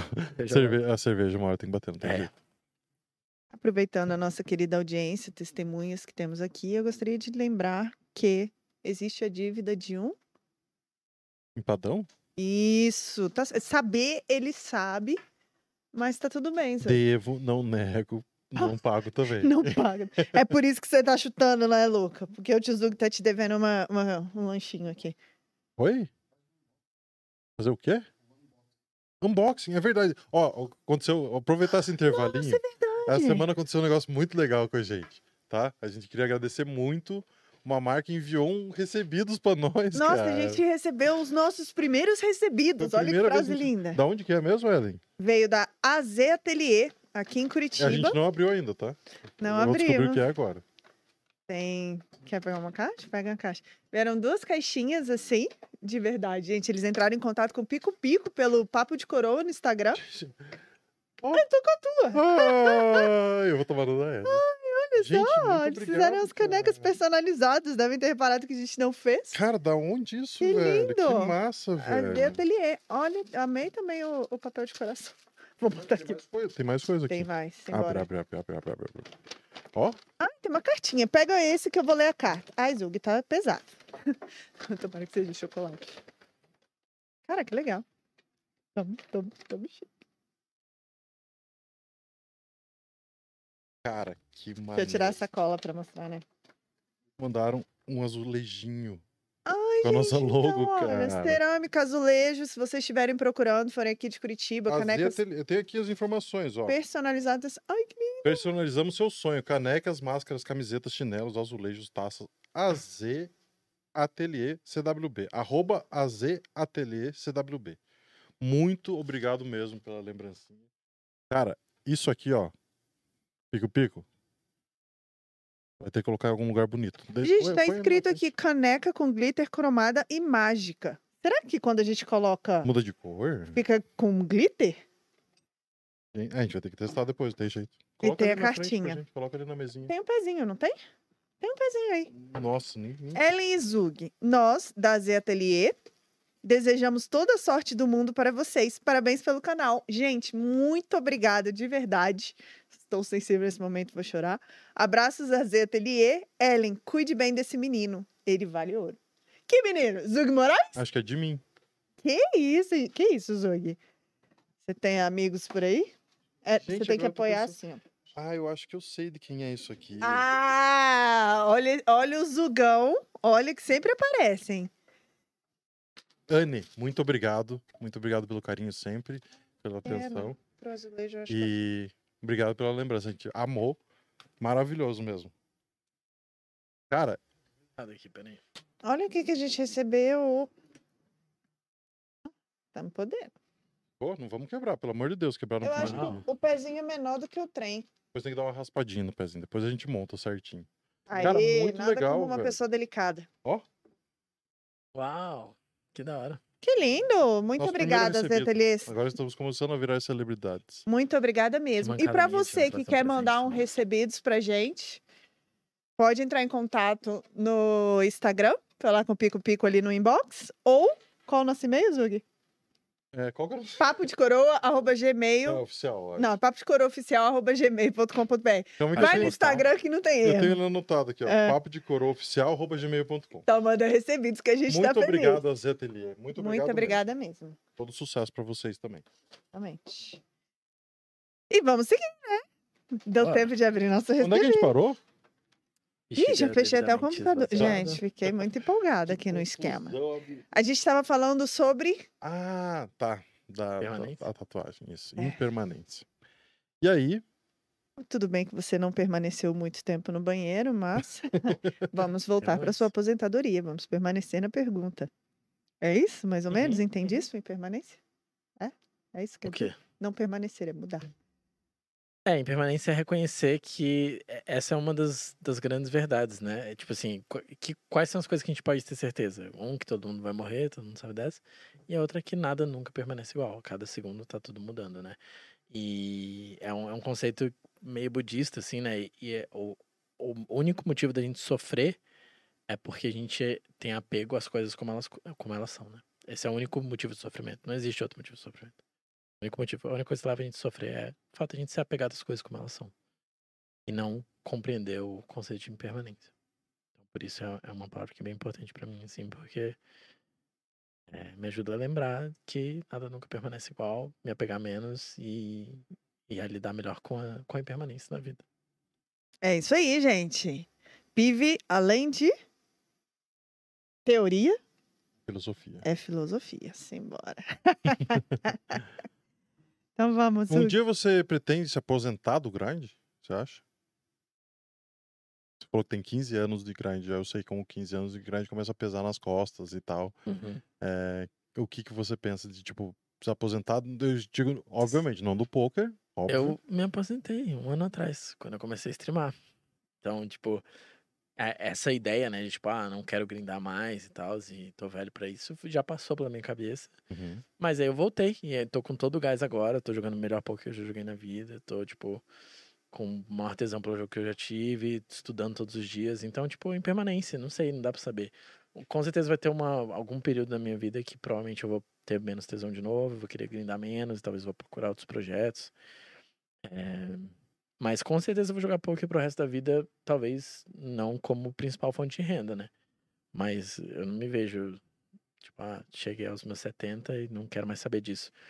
Eu acho que provavelmente eu vou estar lá no BSOP e diferente como é hoje, né? Os, os tiozões daqui a 50 anos vão ser, tipo, Dá trabalho. jogadores, que vão dar um trabalho. né? Não, os seniors, quando a É gente ficar velho, vai ser legal de ver, Vai, cara. vai ser um bom seniors, com certeza. Bom, não sei também, né? Que tipo de tecnologia vai vir por aí, a gente Exato. não vai dar conta de, de acompanhar, Acompanhar. mas acredito que eh, a gente vai dar trabalho pra moçada aí. É, não sei se existe um link nisso. Você falou que no início que quando você começou a jogar e tal, você não era muito conhecido. E no- ali no início tinha um pouquinho de vaidade, você queria ser conhecido e tal. E aí a gente faz uma pergunta sobre a imprensa no poker, porque eles escolhem alguns jogadores, geralmente os que estão ganhando, eles nunca noticiam mais ou menos ali que não é só o glamour, não é só ganhar, e tem as figurinhas que a gente sempre vê. O que que você acha da imprensa no poker? Já você acha que, que- não criticando necessariamente, mas você acha que eles poderiam mostrar o outro lado do poker também para quem tá começando, ou sempre focar em quem tá ali em cima ganhando? Cara, pra ser sincero, eu acompanho pouco pra poder julgar. Eu não tô todo dia vendo lá os stories do Super Poker ou do Mundo Poker e tal, acho que os principais, é, as principais mídias de poker no Brasil, né? Mas, é, então eu posso dizer que, tipo, se é esse o caso, eu acho que com certeza eles deveriam fazer diferente. Eu sei que é, teve uma menina que fez um post esses dias sobre, sobre downswing e tal, e eu lembro que o Mundo Poker repostou o mais alguém, teve alguém que fez um outro post sobre. Ah, era um, eu lembro que até que, eu, que o nome do post era Porque só é legal quando ganha e tal. E aí ele fala muito sobre períodos difíceis que ele passou. E teve as mídias. Eu, eu, eu lembro que o Mundo Poker repostou, assim. Então eu não acho que eles estão seguindo né, um caminho de tipo, ah, eu não quero falar sobre isso porque isso é ruim pro poker, as pessoas não podem saber que existem essas dificuldades e eu vou ser, tipo, irresponsável nesse sentido né? Senão eles não teriam feito esses reposts e tal, né? Mas com certeza eu acho que assim, é, é extremamente importante se falar sobre isso.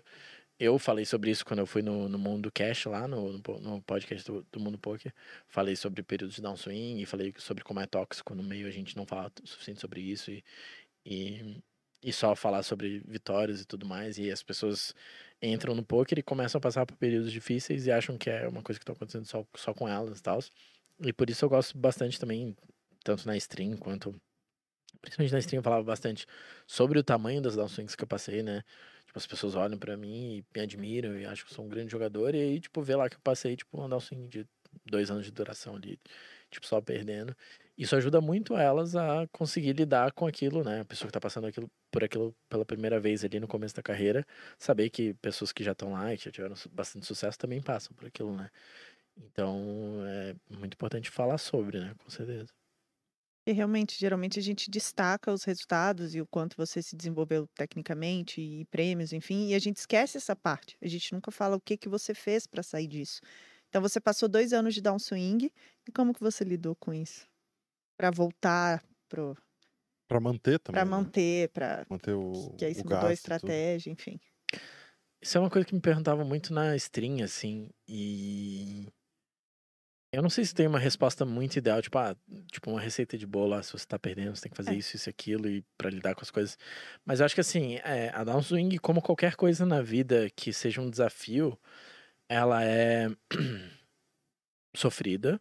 Então é importante você entender isso e aceitar isso. E, e é importante que a gente, como comunidade, acolha esse, é, o fato de que é sofrido, né? Então existe uma, um aspecto tóxico de, de sacanear a ideia de, do mimimi e tal. É, Existe uma importância de, de você é, ser contra a ideia do mimimi, no sentido de que também existe uma toxicidade de quem é, vive em comunidade no poker e, e, e é uma pessoa que é muito negativa e tá sempre, ah, como eu no mal, não sei o que lá, e isso afeta as outras pessoas. Então é uma coisa que existe uma importância. Mas a gente acaba negligenciando o fato de que o poker é extremamente desafiante, desafiador mentalmente falando e para a saúde mental é muito importante que a gente seja mais acolhedor com esse aspecto assim né com as pessoas com todo mundo que está nesse meio que vai em algum momento passar por alguma grande dificuldade psicológica né por ser um jogador profissional de poker É, então eu acho que que a gente como comunidade acolher mais isso é muito importante qual era a pergunta mesmo me perdi aqui Como que você lidou com isso, Como essa parte da downswing? Porque Tá. realmente É, então, tipo assim, é... mas então entender que é uma coisa que gera muito sofrimento, mas ao mesmo tempo também entender que, como qualquer desafio na vida, é sempre uma oportunidade para crescimento, né? E eu sei que tem um aspecto tóxico dentro disso também, aquela coisa de coach, de tipo, ah, a vida é sempre uma escola e você tem que aprender, e as pessoas estão com depressão e, e, enfim, é muito mais complexo do que isso, né? Mas acho que a forma que eu lidei foi tipo ah, eu vou aproveitar é, esse grande sofrimento para investir em autoconhecimento, né? De certa forma, investir não sei se é a palavra ideal, mas é, então tipo eu conheci a meditação por causa do poker, por exemplo. É, então, período de downswing, busquei tipo coaches, coaches mentais e tal, e, e aí aprendi o que era meditar e toda toda a filosofia de, de meditação oriental e tal, que foi uma coisa que foi extremamente importante para autoconhecimento e para minha vida, para o meu crescimento, né? É, teve um período, depois de uma grande downswing ali que eu tive em 2015, de, de muita reflexão e que foi muito importante para reconhecer é, a, de novo autoconhecimento, né? Então, aquilo que eu falei mais cedo sobre querer o, reconhecimento das pessoas e tal. Então, tipo, nesse período, em 2015, em que eu tive uma downswing muito grande, eu não sofri porque eu tava perdendo dinheiro. Eu sofri porque eu tava perdendo o status de ser um bom jogador de NL 501 na época, entendeu? Então era uma coisa que. E por que eu precisava daquilo, né? E aí entender mais sobre o ego e, e aí me autoconhecer nesse sentido foi algo que trouxe, tipo, grandes ensinamentos e que foram grandes benefícios para mim hoje, assim. É... E, aí, e aí, tipo, consequentemente, você vai buscando como lidar com as dificuldades de ser um poker player mentalmente falando e, e, e vai lidando, né? Então, tipo, eu fui fazendo várias coisinhas práticas, né, para lidar com as downswing, como meditação, yoga, etc. É, terapia, né? Algo extremamente importante também, lidar ali com as, com as nossas questões. E, e aí, uma hora, uma hora as coisas viram, né? E, então, não tem muito uma receita de bolo, assim. Você tem que entender que, vai so que é sofrido e que vai ser difícil e buscar ter uma rede de apoio, assim, para lidar é, com essa situação nesses momentos e tentar tirar o máximo que você pode como pessoa daquela situação. Esse, esse é o meu approach, assim, pelo menos. Acho que o entendimento de saber que você vai passar por aquele momento também, porque são raros os jogadores que não passam, né? Porque geralmente você olha, ah, vou É virar jogador não, de. não existe. Não existe, né? Todo mundo passa, nem que seja. Porque assim, você olha o jogador, nossa, olha esse, principalmente na imprensa, e aí você quer virar um jogador de poker porque você pensa no glamour, você pensa nos ganhos, você pensa, mas você não sabe que por trás existe toda você tem que estudar muito e além de tudo existe a downswing, que as pessoas desistem, não não sabem como lidar com isso, né? Então é importante. Cara, tem uma outra questão aqui. é, você participou de times e tal, mas teve uma, uma oportunidade que você participou de times que foi um pouco mais especial. Que foi representar o Paraná num torneio por equipes no BSOP.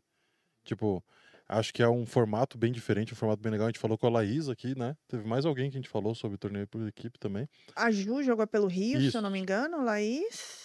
Teve- é, teve É, mais. a e o Gui, tava. o Gui, Ramos. O Gui Ramos. É, o Que Gui tava tava junto comigo, com você. é. é. É, e como é que foi a experiência, cara? E, e eu tenho uma pergunta bem pessoal. Por que, que você escolheu es- representar... o- Claro que você mora aqui no Paraná, Uhum. mas é, foi uma escolha? Tinha o time de, do DF também, você escolheu? Como é que foi? Então, te- rolaram umas controvérsias sobre isso. Eu fui descobrir depois, né? Na Então, nem- é, eu não, eu não sei, não tô tentando te jogar no fogo aqui, pelo amor de Deus. Eu Não, tô descobrindo agora imagina. que teve controvérsia. Pode falar que é Curitibano e toma leite quente que tá tudo É, bem. mas Isso, Dá é. um jeito. Vai, vai Então, pro, vai pro eu- SOP sem casaco, já fala que é Curitibano É. e pronto, tá já passa. Nem Pronto. precisa responder. É, eu, já, eu joguei por Brasília, né? Pelo DF, na verdade. Duas vezes. Não lembro exatamente os anos de 2015, 2016. Então eu já tinha jogado pelo DF quando eu morava lá. O torneio de equipes. E aí. Aí eu me mudei pra Curitiba e tal. Aí nunca mais joguei. E aí. Nosso grande amigo Dan, mais uma vez, que era o técnico no ano que a gente foi, ele me ele que fez o convite e tal. E eu falei, bora, pô, achei bem massa as outras vezes que eu joguei. É, é uma experiência muito diferente, né? Porque poker é um jogo individual e você jogar em equipe, tá torcendo ali pelas pessoas e tá junto e tal, traz uma vibe muito diferente. Foi tipo, foi muito tesão essa última vez, porque a gente foi campeão, né? Uhum. Com o Gui também. E, e ter sido campeão ali juntos e tal, pô, foi uma experiência muito foda. Foi, foi muito legal, assim, é bem diferente de tudo que você vive no poker. E, e aí, enfim, é, já morava aqui há cinco anos, minha filha é curitibana, então eu falei, ah, tô representando minha filha, foda-se. Fala no cu de todo mundo. Já é atleticano. É, já né, É, fui ah, assistir um jogo vontade. Ah, É isso. E segundo. Mas qual foi a Meu controvérsia? amigo- Agora me fala. Ah, não. Fiquei curioso. Vou falar já. Tá. Segundo meu amigo Gui, outro Gui, né? O anão. Eu nunca tinha tomado cine gengibirra. Então eu não Delícia. podia representar o Paraná. E. Mas, enfim, aí eu fui e foi muito massa. A controvérsia foi que, tipo, parece que depois que a gente foi campeão, as pessoas com quem a gente tinha side bets vieram questionar o fato de que, Sempre. ah, mas quem Foi já tipo jogou. o Poker Gol, né? Foi É, depois, depois do título que apareceu. É. Ganhou isso porque não é- Ah, mas parece que. Porque tinha na legislação. Tinha na. na- Regulamento. no regulamento que quem já jogou por uma outra equipe não pode. Tipo, tudo bem se você não é do lugar que você está representando, você não precisa ter nascido lá, mas se você já representou algum estado, você não pode representar outro. Foi isso que argumentaram. É, E aí, mas falaram isso depois que tinha acabado todo o rolê. Ah, sinto muito, não sabia, ninguém me falou nada. Eu postei. Em nenhum momento teve um segredo. Quando o Dan me convidou, eu postei na- nas mídias, falei, ah, virei casaca, não sei o quê. Sim, Todo mundo sim. sabia que eu já tinha jogado e tal. É, o pessoal da organização aceitou a tua inscrição, com certeza. Isso. Então, é... É. Mas é, é legal. Bom, bom, bom saber que teve polêmica também, porque eu não sabia que tinha rolado uma polêmica. Então tem mais uma fofoquinha aí pra, pra ficar sabendo. Pensando que eu, eu de Brasília nem sabia que existia essas coisas, não. Vamos pra uma parte mais pessoal da vida dele agora? Vamos. Deixa- vamos mexer nas suas gavetas. Tamo aí. Oh, uma gaveta não. Vamos começar com a paternidade ali, né? Você tem só uma pimpolinha. Uhum. E Quantos ela enteado. tem? Ah, seu enteado Ela também. tem quatro. E é enteado. É enteado ou enteada? Enteado. Um enteado e, e, a, e a pequenininha. Isso. Enteado fez nove antes de ontem. Que dia é hoje do mês? Dia 16? É Três- 16. Três dias atrás. Então, 13 de fevereiro, aniversário dele. Ah, então você é double daddy. Como é que é o nome dele? Fred. Parabéns, Frederico. É, então, parabéns Felicidades. pra ele. Então, vamos falar sobre isso. O que, que a paternidade mudou na sua vida, assim? Como jogador de pôquer e, tudo mais, né? Humano também, né? Humano, enfim. Cara, mudou muita coisa, né? Obviamente. É meio clichê falar isso, ah, ser pai muda tudo e tal. Mas realmente muda, velho. Então, tipo. é, Eu acho que. Pra mim, assim. é, Foi experienciar é, amor incondicional pela primeira vez. Porque você ama sua companheira, você ama seus pais, mas o amor que você sente de pai é, é diferente. Eu não sei explicar em palavras, mas é um rolê muito diferente. E quando você sente amor incondicional pela primeira vez, é o seu primeiro? É meu primeiro. Ah, então daqui a pouco você vai saber do que eu tô falando. Talvez já saiba um pouquinho. É... é uma coisa que muda muita coisa, assim. Então, tipo, por exemplo, uma mudança que eu senti muito drástica foi. Eu tava falando antes sobre como eu precisava muito da aprovação dos outros e tal. Isso foi uma coisa que ser pai diminuiu muito essa necessidade de aprovação alheia. Porque. Eu não sei explicar muito bem porquê, assim, mas. Parece que, tipo, ao ser pai foi tipo meio que tipo. Eu amo esse ser mais do que tudo, eu quero que ela seja feliz e foda-se todo o resto. E aí eu parei de me preocupar com, com as coisas, assim. E, e aí foi uma experiência muito transformadora, assim. Muito transformadora. E aí tem todas as outras questões, né? Que pra não ser tóxico também é importante falar que a paternidade vai mudar muita coisa, vai trazer muita dificuldade. Você vai ter que abrir mão de várias paradas e tal, né? É, é muito cansativo, muito trabalhoso, principalmente no começo ali, os primeiros meses ali, recém-nascido. né? Desistindo já. É, tá, tipo, Luca, esperto. ele tava chutando, agora ele ficou, tipo, encolhidinho. Pegou Tipo, no é, Não, não vou atrapalhar, não vou né? atrapalhar, Tô de juro. boa, tô Não, mãe, fazendo nada aqui, aqui. mano. Me deixa em paz aqui, tranquilo. E muda tudo. É muito, tra- é muito trabalho e tal, mas é isso. É, é, um, é um amor que você nunca sentiu antes e que é transformador sentir. E profissionalmente falando, assim, quais foram as suas mudanças? Você chegou em algum momento a pensar, não, agora vou me aposentar ou vou ficar dando só aula para ter ali o não ter variância mais? Você pensou em Hum. alguma outra coisa por conta da criança, não? Cara, eu acho que com certeza, né, pensar em como ganhar dinheiro de uma forma que varia menos é uma coisa natural. Mas uma coisa que rolou foi que quando ela nasceu, eu tava numa situação financeira ok, que eu podia ficar tipo uns meses sem trabalhar, né? E aí eu pude meio que tirar uma licença paternidade, que é uma coisa que a gente não tem, pelo menos no Brasil, acho que é tipo seis dias de licença paternidade. Ou seja, não existe, né? E quatro ou seis meses só de maternidade, que é bem pouco também. Também acho não que, existe, né? é. Tipo, na Espanha eu acho que é tipo um ano de licença paternidade, tá ligado? Os pais. Tipo, eu- eu lembro que esse foi um baque, assim, a gente foi pro EPT Barcelona, eu, a Paula e a Liz, quando a Liz tinha tipo oito meses, assim. E aí a quantidade de pais que a gente via andando, tipo, com carrinho, assim, com bebê na rua, assim, é, tipo, enorme. Tem uma coisa que você não vê aqui, porque os Sim. pais têm que voltar pro trabalho, porque eles não têm. Eu É. ia falar isso também, porque quando a gente morou na Austrália, sem querer te interromper, é, quando a gente se casou, o Fê falou: Ah, eu quero ser pai logo, quero ser pai logo. Eu falei, mas você vai ser um pai australiano, não falando mal dos brasileiros e não levantando bandeira, não sei nem se posso falar isso. Mas hoje tá aumentando essa participação do homem. Antes era a mulher que fazia tudo, e lá fora ele já tem isso. De manhã você sai para trabalhar alguma coisa, tá os pais levando as crianças na creche, a mãe tá sentada tomando uma cerveja, o pai tá brincando com o filho. Então eu realmente acho que eles participam mais e por isso eles têm uma licença. E aí agora, graças a Deus, a nossa geração, né, já vem bem participativa aí. Uhum. E aí vocês merecem uma licença paternidade, porque a mãe merece dormir também, Pico, né? pico, eu vou, vou dar duas semanas pra ele. Vou, vou ser Duas? generoso. Duas semanas de licença paternidade eu vou dar. Então tá, então vou dormir, vou ficar em paz. Mas continua. Aí vocês foram para Barcelona, viram? É, mas enfim, é, aí, aí, tipo, eu pude meio que tirar a licença paternidade de certa forma e tá muito mais presente ali, né? Contribuir bem mais no processo da paternidade. E então no começo ali a ideia foi, tipo, dar uma aula por semana, uma ou duas aulas, então, tipo, uma hora e meia de trabalho, três horas de trabalho ali na semana e o resto do tempo dedicar à paternidade ali nos primeiros meses. Aí depois eu vou ter a grindar, tipo, de domingo, aí depois, tipo, terça, quinta e domingo ali, quando ela já tinha uns quatro, cinco meses. Aí foi com o tempo, foi voltando a trabalhar mais, assim, né? Mas é, o poker me deu essa, mais um privilégio de poder ter licença paternidade como deveria ser para todo mundo, né? E, e pude estar bem mais presente ali na vida da minha filha e pode ser um processo muito menos cansativo e estressante, apesar de ainda muito estress- estressante e cansativo para Paula. E foi isso. E aí eu- Não, mantém. Eu quero saber se foi cansativo o suficiente pra não querer ter mais ou se gostaria de ter mais. Foi. Sério? Decisivo. Foi.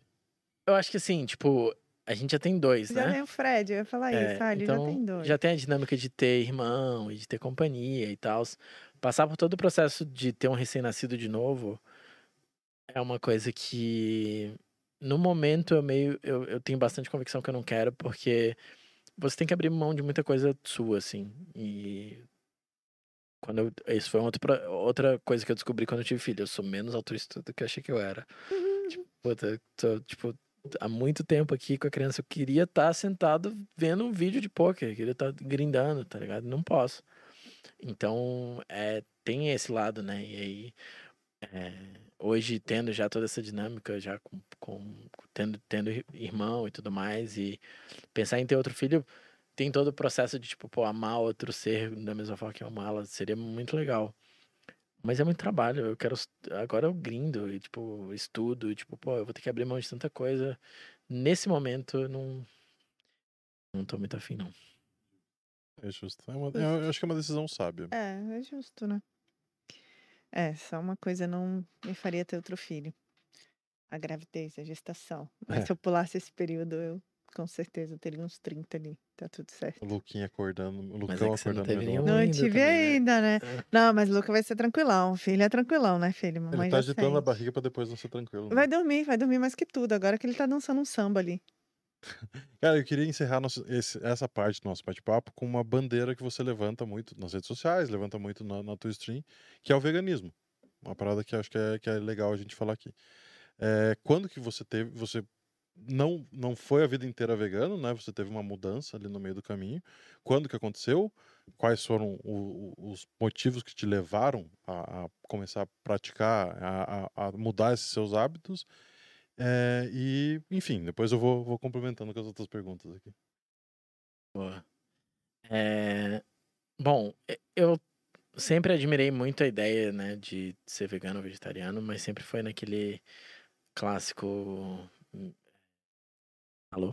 Ah, tá todo mundo ouvindo. É, naquele clássico. É, ah, acho legal e tal, mas não é pra mim. Amo muito picanha. Uma coisa que eu ouço muito hoje. assim, tipo, ah, eu amo muito sushi, não consigo, mas acho legal, parabéns. Então, eu era, eu era essa pessoa, assim, eu já admirava, já era uma coisa que eu achava legal, assim, que pra mim fazia sentido filosoficamente falando. Mas eu era só muito hipócrita mesmo e continuava é, só suprindo os meus desejos ali, de, tipo, obtendo prazer às custas do bem-estar de outros seres. E aí, é, o momento de transição veio por influência de um grande amigo Gordinho 90, um grande abraço pra ele. Hoje ele não joga mais poker, trabalha na Fúria, arroba Fúria Edu, um grande abraço pra ele. Ele foi jogar um BSOP lá em Brasília. E, e aí ele ficou hospedado lá em casa e tal. Isso foi em 2014, eu acho, 2015. E aí a gente, ele tinha acabado de virar vegano, então era uma coisa meio recente, assim, a gente ficou trocando bastante ideia sobre isso. Eu fui vendo o exemplo dele, assim, eu lembro até um dia que a gente foi num rolê que era um rolê de sushi não vegano lá e tal. E aí ele foi pedir um rolinho primavera, e aí ele parou e, putz, mas eu acho que talvez vai ovo na massa. Aí ele virou e perguntou, ah, vai, vai ovo na massa? Aí o cara falou, vai, ele, ah, então não. E eu lembro de achar isso foda, assim, porque, tipo, ele podia só fingir que ele não sabia que tinha ovo na massa e comer um negócio que é gostoso, tá ligado? Sim. E eu olhei e falei, cara, tipo, ele realmente se importa com a parada e, porra, que exemplo foda. E a gente ficou trocando ideia e ele me indicou alguns documentários. E aí, no primeiro documentário que eu assisti, que foi Terráqueos, é... eu desabei, chorei do início ao fim ali. E aí chegou no final, eu falei, mano, eu não posso é, chorar igual um bebê vendo o que acontece para eu ter esses minutos de prazer e continuar contribuindo com essa indústria e, tipo, consumindo e tendo prazer a partir dos custos desses seres que estão sofrendo tanto nesse processo. E aí eu fui de carnívoro para vegano direto, assim. Foi um processo bem desafiador no começo, ali os primeiros meses e tal, bastante falta das coisas e tudo mais. E eu, nessa época, eu viajava bastante para jogar live, assim. E eu lembro que viajar era muito difícil, tinha, não tinha opção. eh, Você ia para uns lugares e, tipo, n- você não tinha o que comer, assim. E aí eu meio que voltei pro vegetarianismo, assim. Então, tipo, ah, não, não vou ser 100% vegano, mas não, não vou voltar a comer carne. E eu fiquei um bom tempo vegetariano. E aí, quando eu fui morar com a Paula aqui em Curitiba, eu voltei pro veganismo porque ela era vegana na época. Hoje ela é vegetariana e eu sou vegano, mas na época ela era vegana e aí a gente morando junto e tal, ficou muito mais fácil. Tendo todo o rolê de, tipo, é, fazer comida em casa e tal. E, e não ter como costume comprar as coisas que não são veganas, né? Quando eu virei vegano, eu ainda morava com os meus pais e eu sentava na mesa de almoço lá e tinha um bife, né? Umas paradas. E eu só não pegava daquilo e era mais desafiador, né? Do que você morar numa casa em que todo mundo é vegano e tudo mais. É... Acho que é isso. É, eu, agora eu fiquei uma, uma, uma questão também pessoal, se não quiser falar, tudo bem. Mas os seus filhos, é, seu, seu enteado e sua filha são criados vegan, veganamente, vegetarianamente? Eles são vegetarianos, é, mas assim, a- nada é imposto para eles, né? Eles ainda são consideravelmente novos para poder tomar decisões assim sobre a vida, de forma geral sobre algumas coisas, né?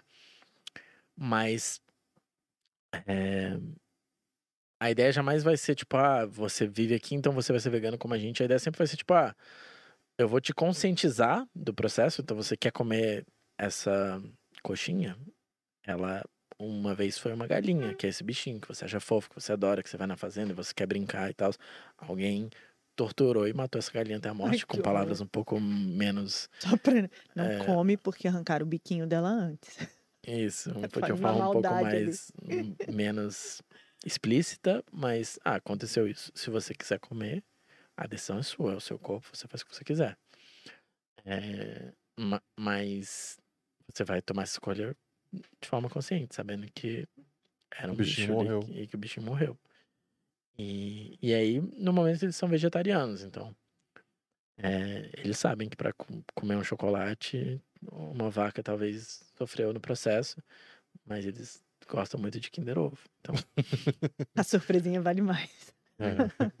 Mas, então, e essa questão, assim, é, de, por exemplo, você foi vegano, você voltou a ser vegetariano e hoje você é vegano. E a sua companheira, ela era vegana e virou vegetariana. Desculpa, Leguice, mas por que que acontece essa transição? Vocês sentem falta de alguma proteína, alguma coisa? Não, porque o vegano tem proteína também. Como é que, é assim, como é a filosofia? uma questão nutricional nunca vai ser realmente a motivação, porque você tem como suplementar Sim. o que falta Sim. e tem como ser muito saudável vegano. Isso já foi bem comprovado, assim, é meio o que Tom uma... Brady, É, uma- o cara jogou na NFL durante 22 anos e era vegano. É. Tem bodybuilder vegano, É. tem, tem de tudo, assim, né? Então, Muito é, mais filosofia. Isso é, é uma questão mais filosófica, né? Eu acho que é mais sobre é a dificuldade que é mesmo abrir mão do prazer. Ah, É uma coisa difícil. E às vezes as pessoas, ah, eu não quero comer um pedaço de um bicho, mas eu quero poder uma- pedir uma pizza se eu quiser, sabe? Tipo. E eu acho que, tipo, a Paula voltou a ser vegetariana na pandemia, né? Então foi um momento de dificuldade pra todo mundo e tem toda a ideia do comfort food ali, né? Tipo, uma Ah. coisa- então, tipo, eu lembro que, inclusive, nessa época eu era vegano e a gente pediu pizza não vegana uma, é, algumas vezes e algumas outras coisas e tal. E ela voltou a comer as coisas e tal. E eu voltei durante uma época também, e aí depois eu ah, voltei a, tipo, me conscientizar e falar, não, eu quero voltar a ser 100% vegano, porque é, sobre a, filo- a filosofia vegana, ser vegeta- vegetariano é muito próximo de ser carnívoro. Porque se é sobre o bem-estar animal, consumir leite, ovo, etc., é, é tão prejudicial para o bem-estar animal quanto consumir a carne em si, né?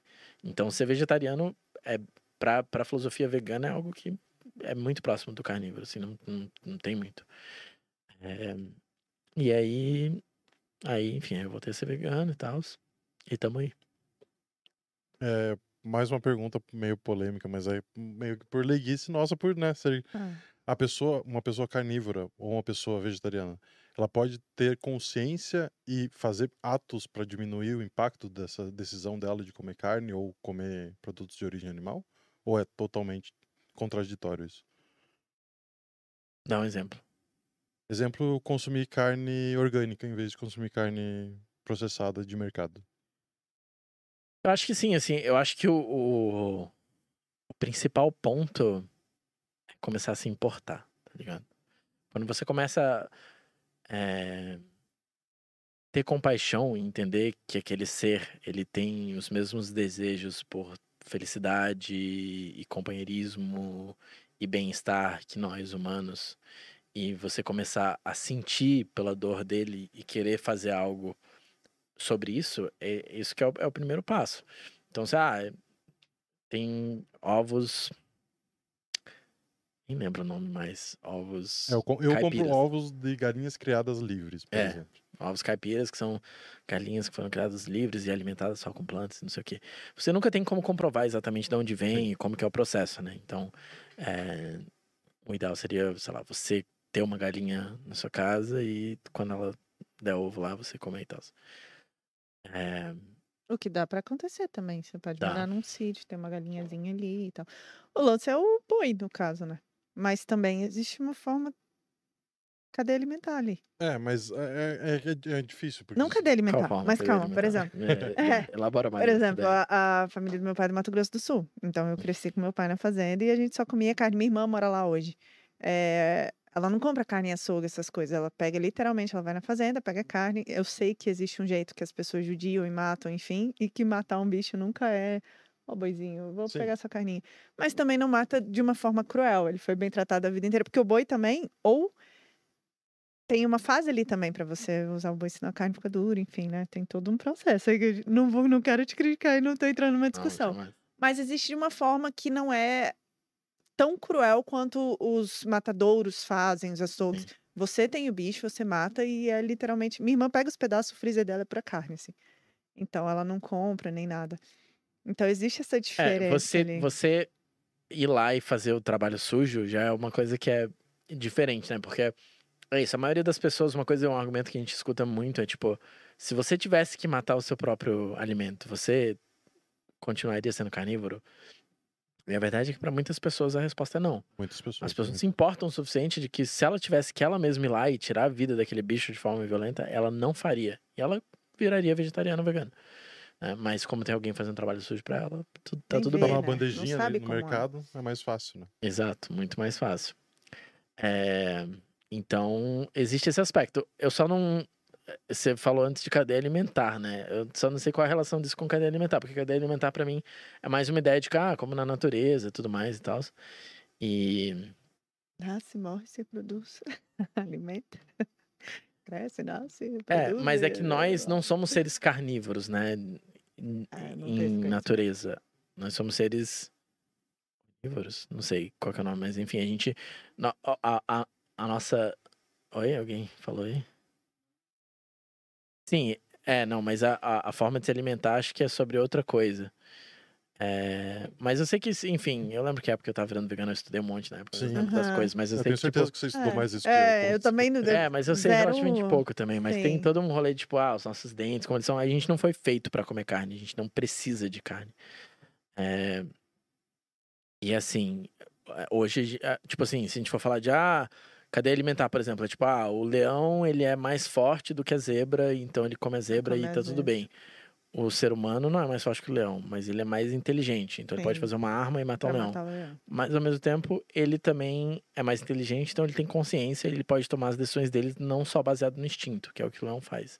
Então ele pode virar e falar: ah, eu sei que esse ser é, que tem os Sofre. mesmos desejos por felicidade que eu sofre muito nesse processo, então eu vou escolher não comer carne e sabendo que hoje eu tenho várias opções de como ser extremamente saudável, não ter nenhum é, malefício nutricional por não estar consumindo e que eu não tenho nenhuma necessidade, que eu só estou consumindo carne por prazer.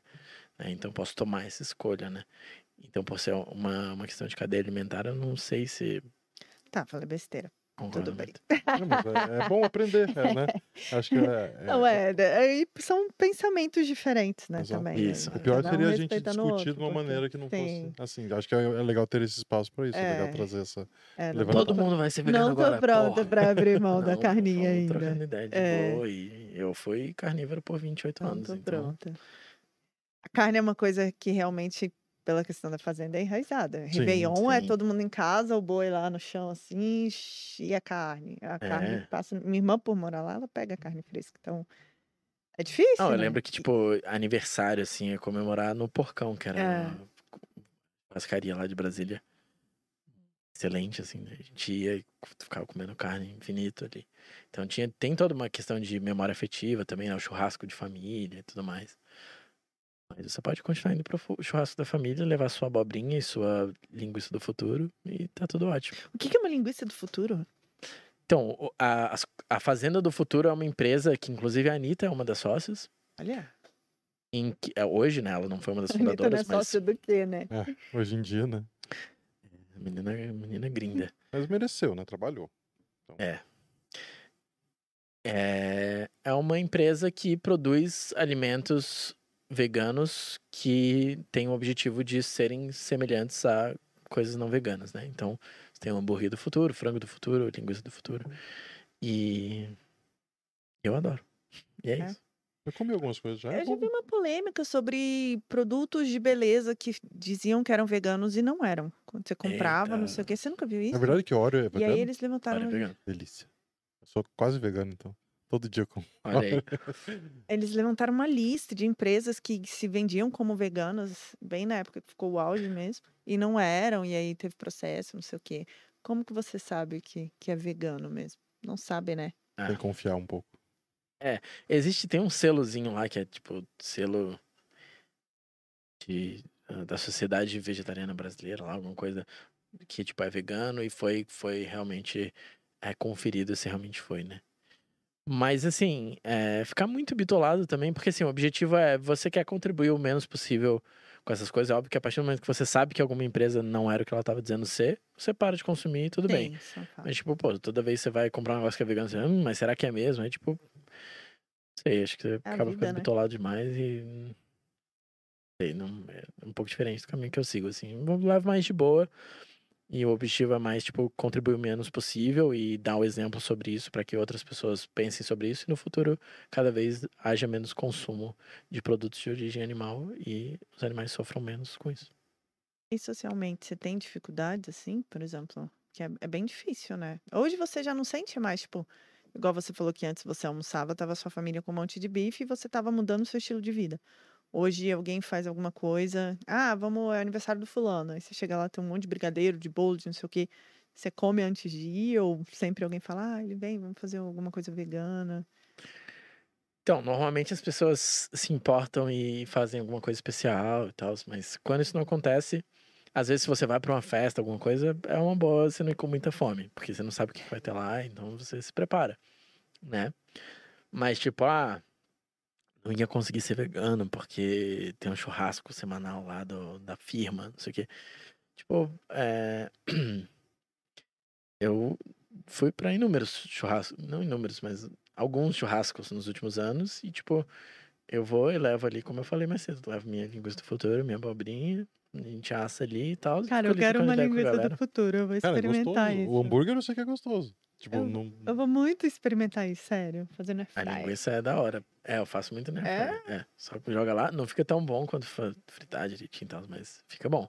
Eu faço bastante fryer. É legal É. que hoje em dia tá em mais mercados, né? Tipo, você vê até nos mercados das grandes redes e tal, você Sim. encontra os negócios de futuro. Não, é muito fácil encontrar coisa vegana hoje em dia em Curitiba. Curitiba tem o, é, essa fama de ser a capital vegana do Brasil, que é sobre quantidade de opções veganas por pessoas né, per capita, né? Aham. Então, tipo, por exemplo, São Paulo, você tem muito mais opções veganas, de restaurante vegano, de mercado vegano, açougue vegano, do que aqui. Mas você tem também muito mais gente do que aqui, né? Então, é, Curitiba é a capital vegana do Brasil, porque por, por pessoa que mora aqui, tem uma quantidade de opções veganas maior do que em qualquer outro lugar do, do Brasil, assim, proporcionalmente.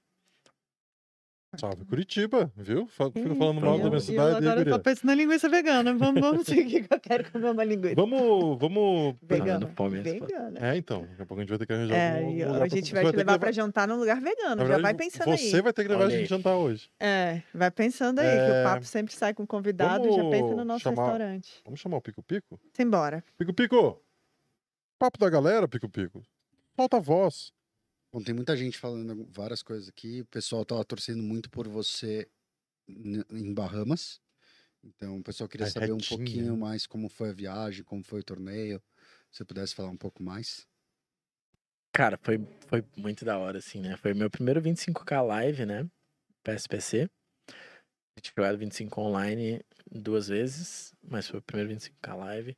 Mas a viagem em, em si, como um todo, foi muito gostosa, assim, né? Tipo, está nas Bahamas, né? Então, tipo, pô, é- obviamente é um lugar que vai ser muito prazeroso, assim.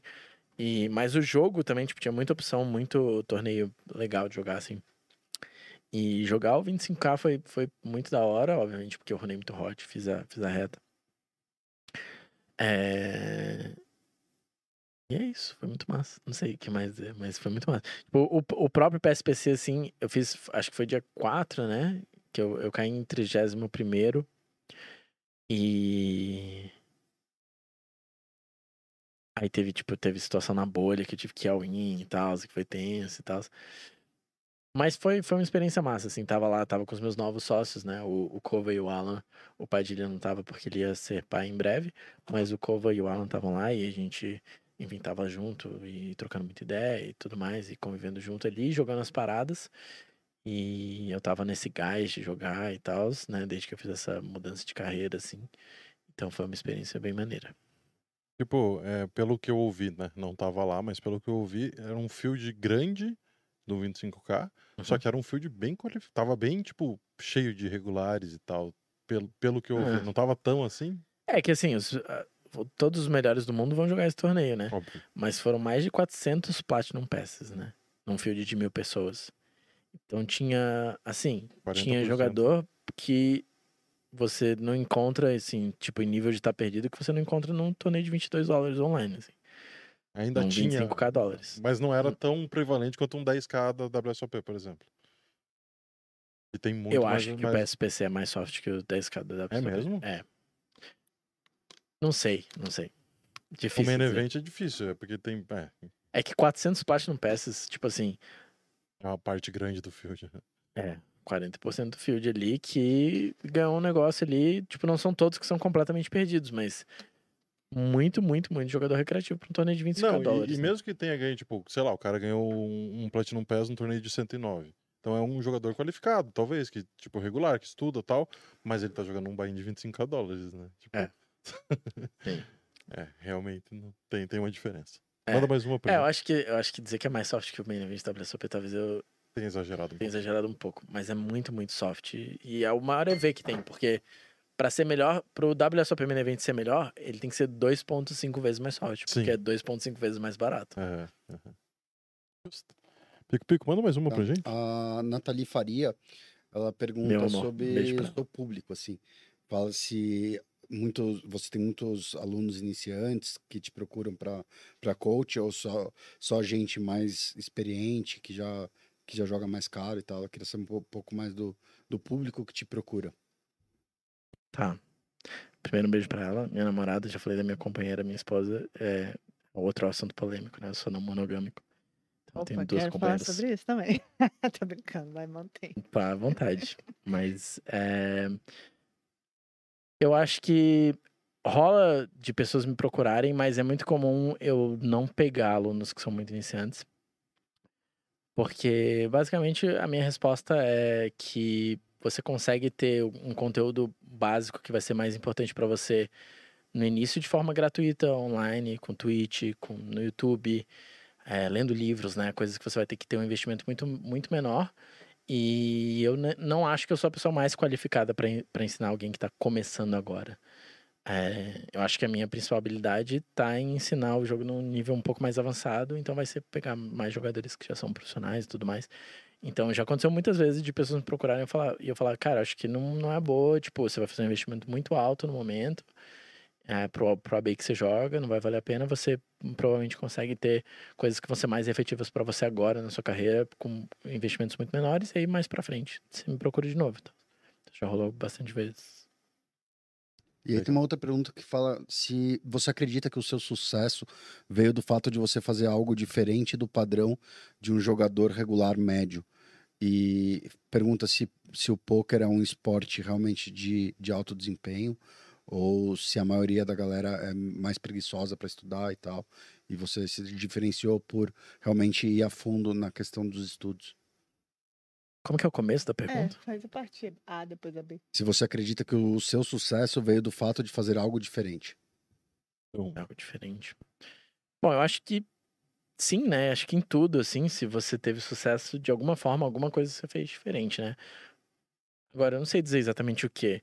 Eu acho que sim, assim, eu acho que é, como o poker tem muita variância, é muito comum terem pessoas que é, entram nesse mundo e acabam tendo sorte no início e acabam se dedicando mais do que deveriam porque acham que são melhores do que são e que, enfim, a variância dá essa ilusão, né, para todo mundo, inclusive para quem é muito bom, pros dois lados, né? Ou a pessoa vai, vai runar muito mal por um tempo, acha que é pior do que é, ou vai estar tá runando muito hot, vai. Todo mundo quando runa hot acha que é melhor do que realmente, que é, do que realmente é. Então, é, às vezes você tá se sentindo melhor do mundo, você acha que você cruxa e de repente começa a bater uns cooler lá a favor dos outros, o blefe não passa mais, você encontra o topo do range, e isso a confiança vai pro caralho e tal. É, então. Qual era a pergunta mesmo? Se você acha que o sucesso foi, foi, por ter feito algo diferente e se o poker é realmente um esporte de alto rendimento e, e tem muita gente que não se dedica o suficiente. Se é um esporte é uma outra questão, mas é uma competição de alto rendimento com certeza é, e que como qualquer outra, assim, é uma competição, né? Então não tem como você, se você está competindo com outras pessoas, se tem alguém fazendo mais do que você, você vai perder. Né? A única diferença é que o poker tem mais variância do que os outros meios. Então, no curto prazo, você vai ter mais ilusão de que isso é menos importante do que realmente é. Mas no longo prazo vai ser como em qualquer outro meio. É um meio competitivo. Quem está fazendo mais é, vai, na maioria dos casos, ter mais resultado. E quem faz menos vai ter menos resultado. Você não considera o poker um esporte? E o CS? O CS, com certeza. é, Cara, não, pode ser um esporte, pode ser, né? Falando. Eu acho que é muito mais próximo de um esporte do que mais um próximo de um esporte. Tipo... Eu não sei o que, que define um esporte, né? Para mim, esporte sempre foi algo que envolvi, envolvesse alguma coisa física, física, não só mental. Então, eu não sei se eu classifico o poker como um esporte. Mas o xadrez é um esporte, não é?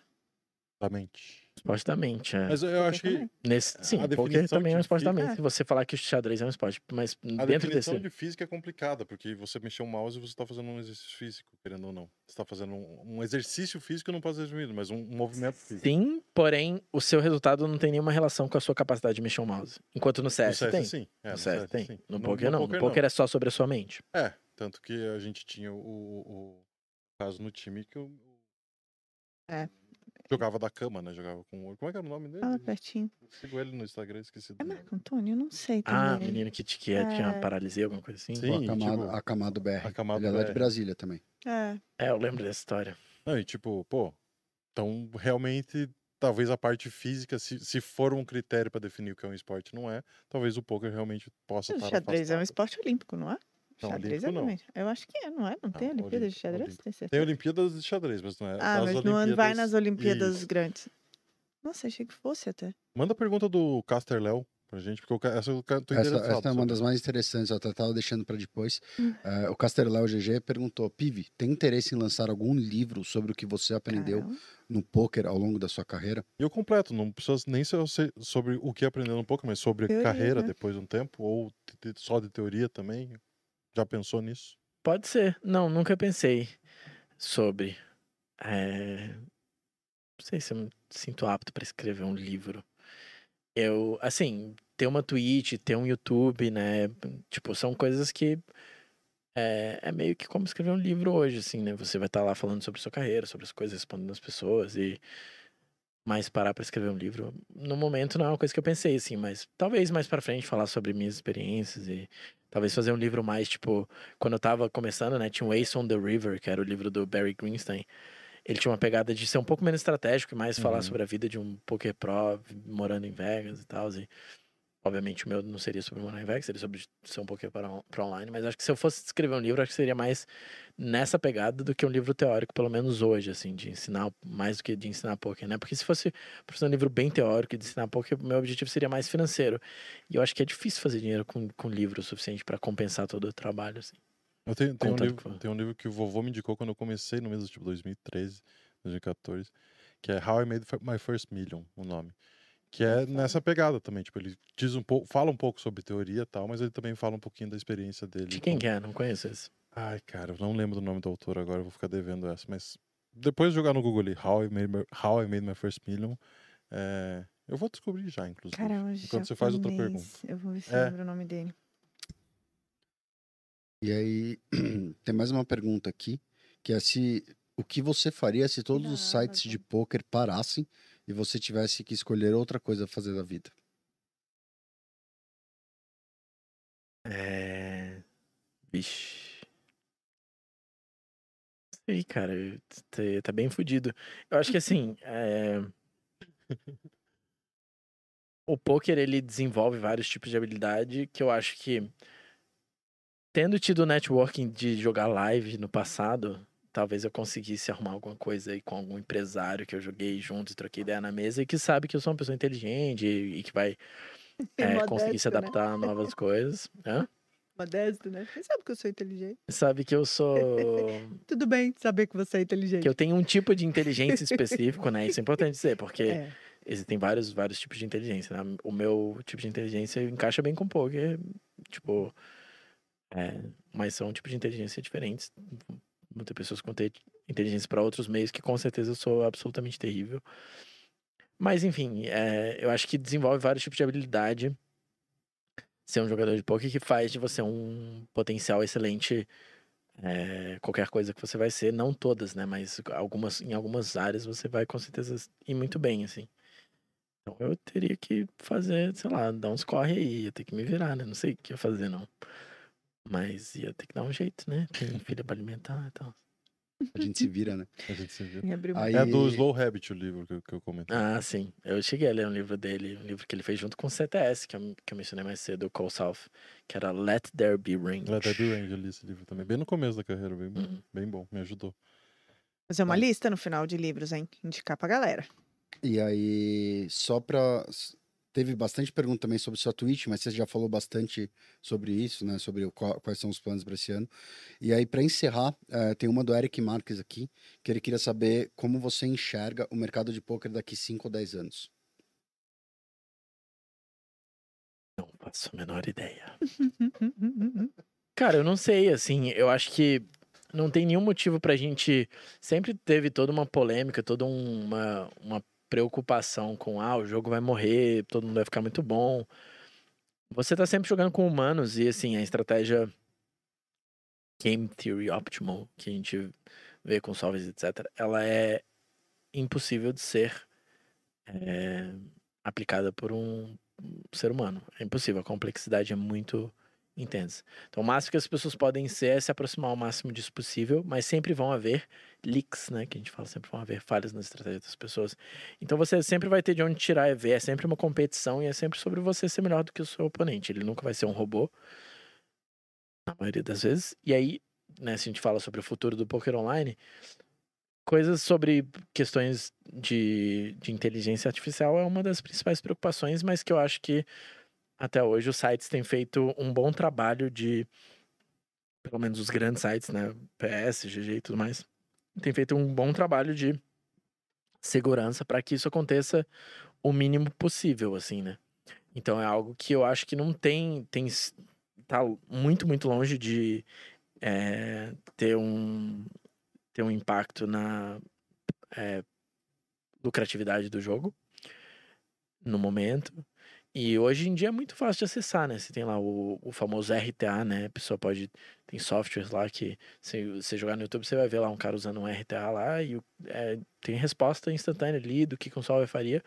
Mas, é, principalmente para MTT, né? No Cash eu não sei como é que é exatamente, mas no MTT, que é um jogo muito mais complexo, que tem muitas nuances, tem ICM, tem variados tipos de stack.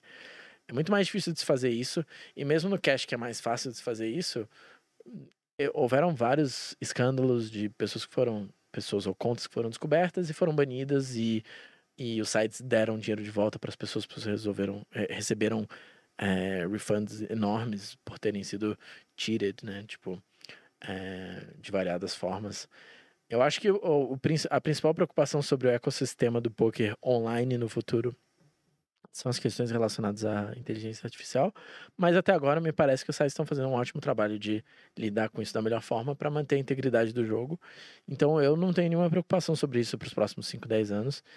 E e é isso, você vai ter, sempre estar tá jogando com seres humanos, não importa quão difícil o jogo fique, quão mais bem preparados estejam seus oponentes, se você estiver mais bem preparado, você vai conseguir ganhar, né? Então, é isso. Perfeito, perfeito. Vamos para o nosso próximo quadro, então? A gente pediu para uma pessoa que te conhece muito bem mandar um vídeo pra gente com algumas histórias suas, falando um pouquinho da, da relação dele com você e tal. Eita. É... Teco Teco, tá na, tá na ponta aí já, nosso vídeo? Então vai passar aí na TV atrás de você se quiser virar. Vira pro outro Vira lado. pro outro lado por pra, pra aparecer na câmera. Aí A gente sim, quer ver. pra ver sua reação. E solta o Teco Teco. Quem vem? Tá no início, calma aí que rola. vou- Calma aí que ele vai colocar no início ali pra nós. pessoal, beleza? O pessoal do Minas pediu para eu contar uma história sobre o PIV. Eu vou pedir licença de vocês aqui e eu vou escolher contar três histórias, na verdade. A primeira é uma história que eu acho que talvez ele fique com um pouquinho de vergonha. Então, Muito boa, como obrigada. eu não quero vir até aqui para fazer o meu amigo só passar vergonha, eu vou contar três histórias, sendo que a segunda é, são coisas da nossa relação, da, no- da dinâmica da nossa amizade que eu vou dividir com vocês. E eu acho que vocês vão, com a segunda história, entender um pouco melhor sobre como o Pive é como amigo. E a terceira história é uma coisa que eu acho que vai ajudar vocês a entender um pouco melhor sobre como ele. Uma vez que estava na praia, eu, ele e a minha ex-namorada, e ele estava conversando no celular e tal, com uma menina que estava lá perto, que era uma mulher muito interessante, cara. Ela era uma pessoa inteligente, assim, ela fazia um trabalho social muito foda. Eu não lembro muito bem como que era, assim, eu lembro que, não tenho certeza, acho que talvez tinha uns negócios, assim, com os povos originários, assim, era um negócio foda, assim. A mina tinha, um, tinha uma consciência social, assim, fazia um trabalho social muito foda. E o Piva é uma pessoa maravilhosa, né? Vocês já devem tá, ter percebido isso ao longo da, da entrevista aqui. Cara do filho. Mas ele tem essa carinha de playboy dele, né? Um negócio que ele tem, assim, um jeito de playboy, uma cara de playboy, e ele tava meio nervoso com isso, né? Tipo, porra, será que ela não vai ficar com uma impressão errada de mim, ficar achando que eu sou meio cuzão, não sei o quê? E aí ele começou a soltar a hipótese de pegar o carro da minha ex-namorada emprestado, porque ele também tinha um carro de playboy, né? E aí... E aí ele foi cercando, assim, ele falou, pô, meu carro tá difícil, estacionou dois carros muito perto, foi dando aquela cercadinha assim pra ver. Aí a gente falou, porra, cara, beleza, então. Você pode pegar o carro emprestado, mas é o seguinte: se você bater o carro, a gente vai trocar de carro.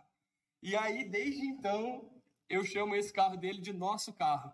Porque foi evoluindo, né? Chegou num ponto de que eu falei: se você bater o seu carro, a gente vai trocar de carro, não sei o que, e ficou o nosso carro. Essa é a história da vez que o Pive pediu um carro emprestado porque ele não queria parecer tão playboy. É duro, né? Beleza. Essa história fala um pouco sobre o Pive, mostra alguns defeitos dele, talvez. Eu não vou entregar, não vou dar de mão beijada, não vou ficar aqui falando mal do meu amigo. Vocês que se virem aí para entender se tem alguma coisa aí para tirar de conclusão ou não, eu vou seguir em frente. Segunda história. É, o Pive gosta muito de escalar, talvez é, ele já tenha falado sobre isso aqui hoje. E em determinado momento ele começou a me chamar para escalar com ele. E para quem me conhece, não vai ser nenhuma surpresa, eu era horrível quando eu comecei a escalar. Não que eu não seja muito ruim ainda, né? Mas eu era muito, muito ruim. E é impressionante, porque assim, a escalada ela tem um negócio que não importa o teu nível, ela vai ser desafiadora. Se você for muito ruim, as coisas muito fáceis vão ser desafiadoras. Se você for muito bom, as muito difíceis vão ser desafiadoras.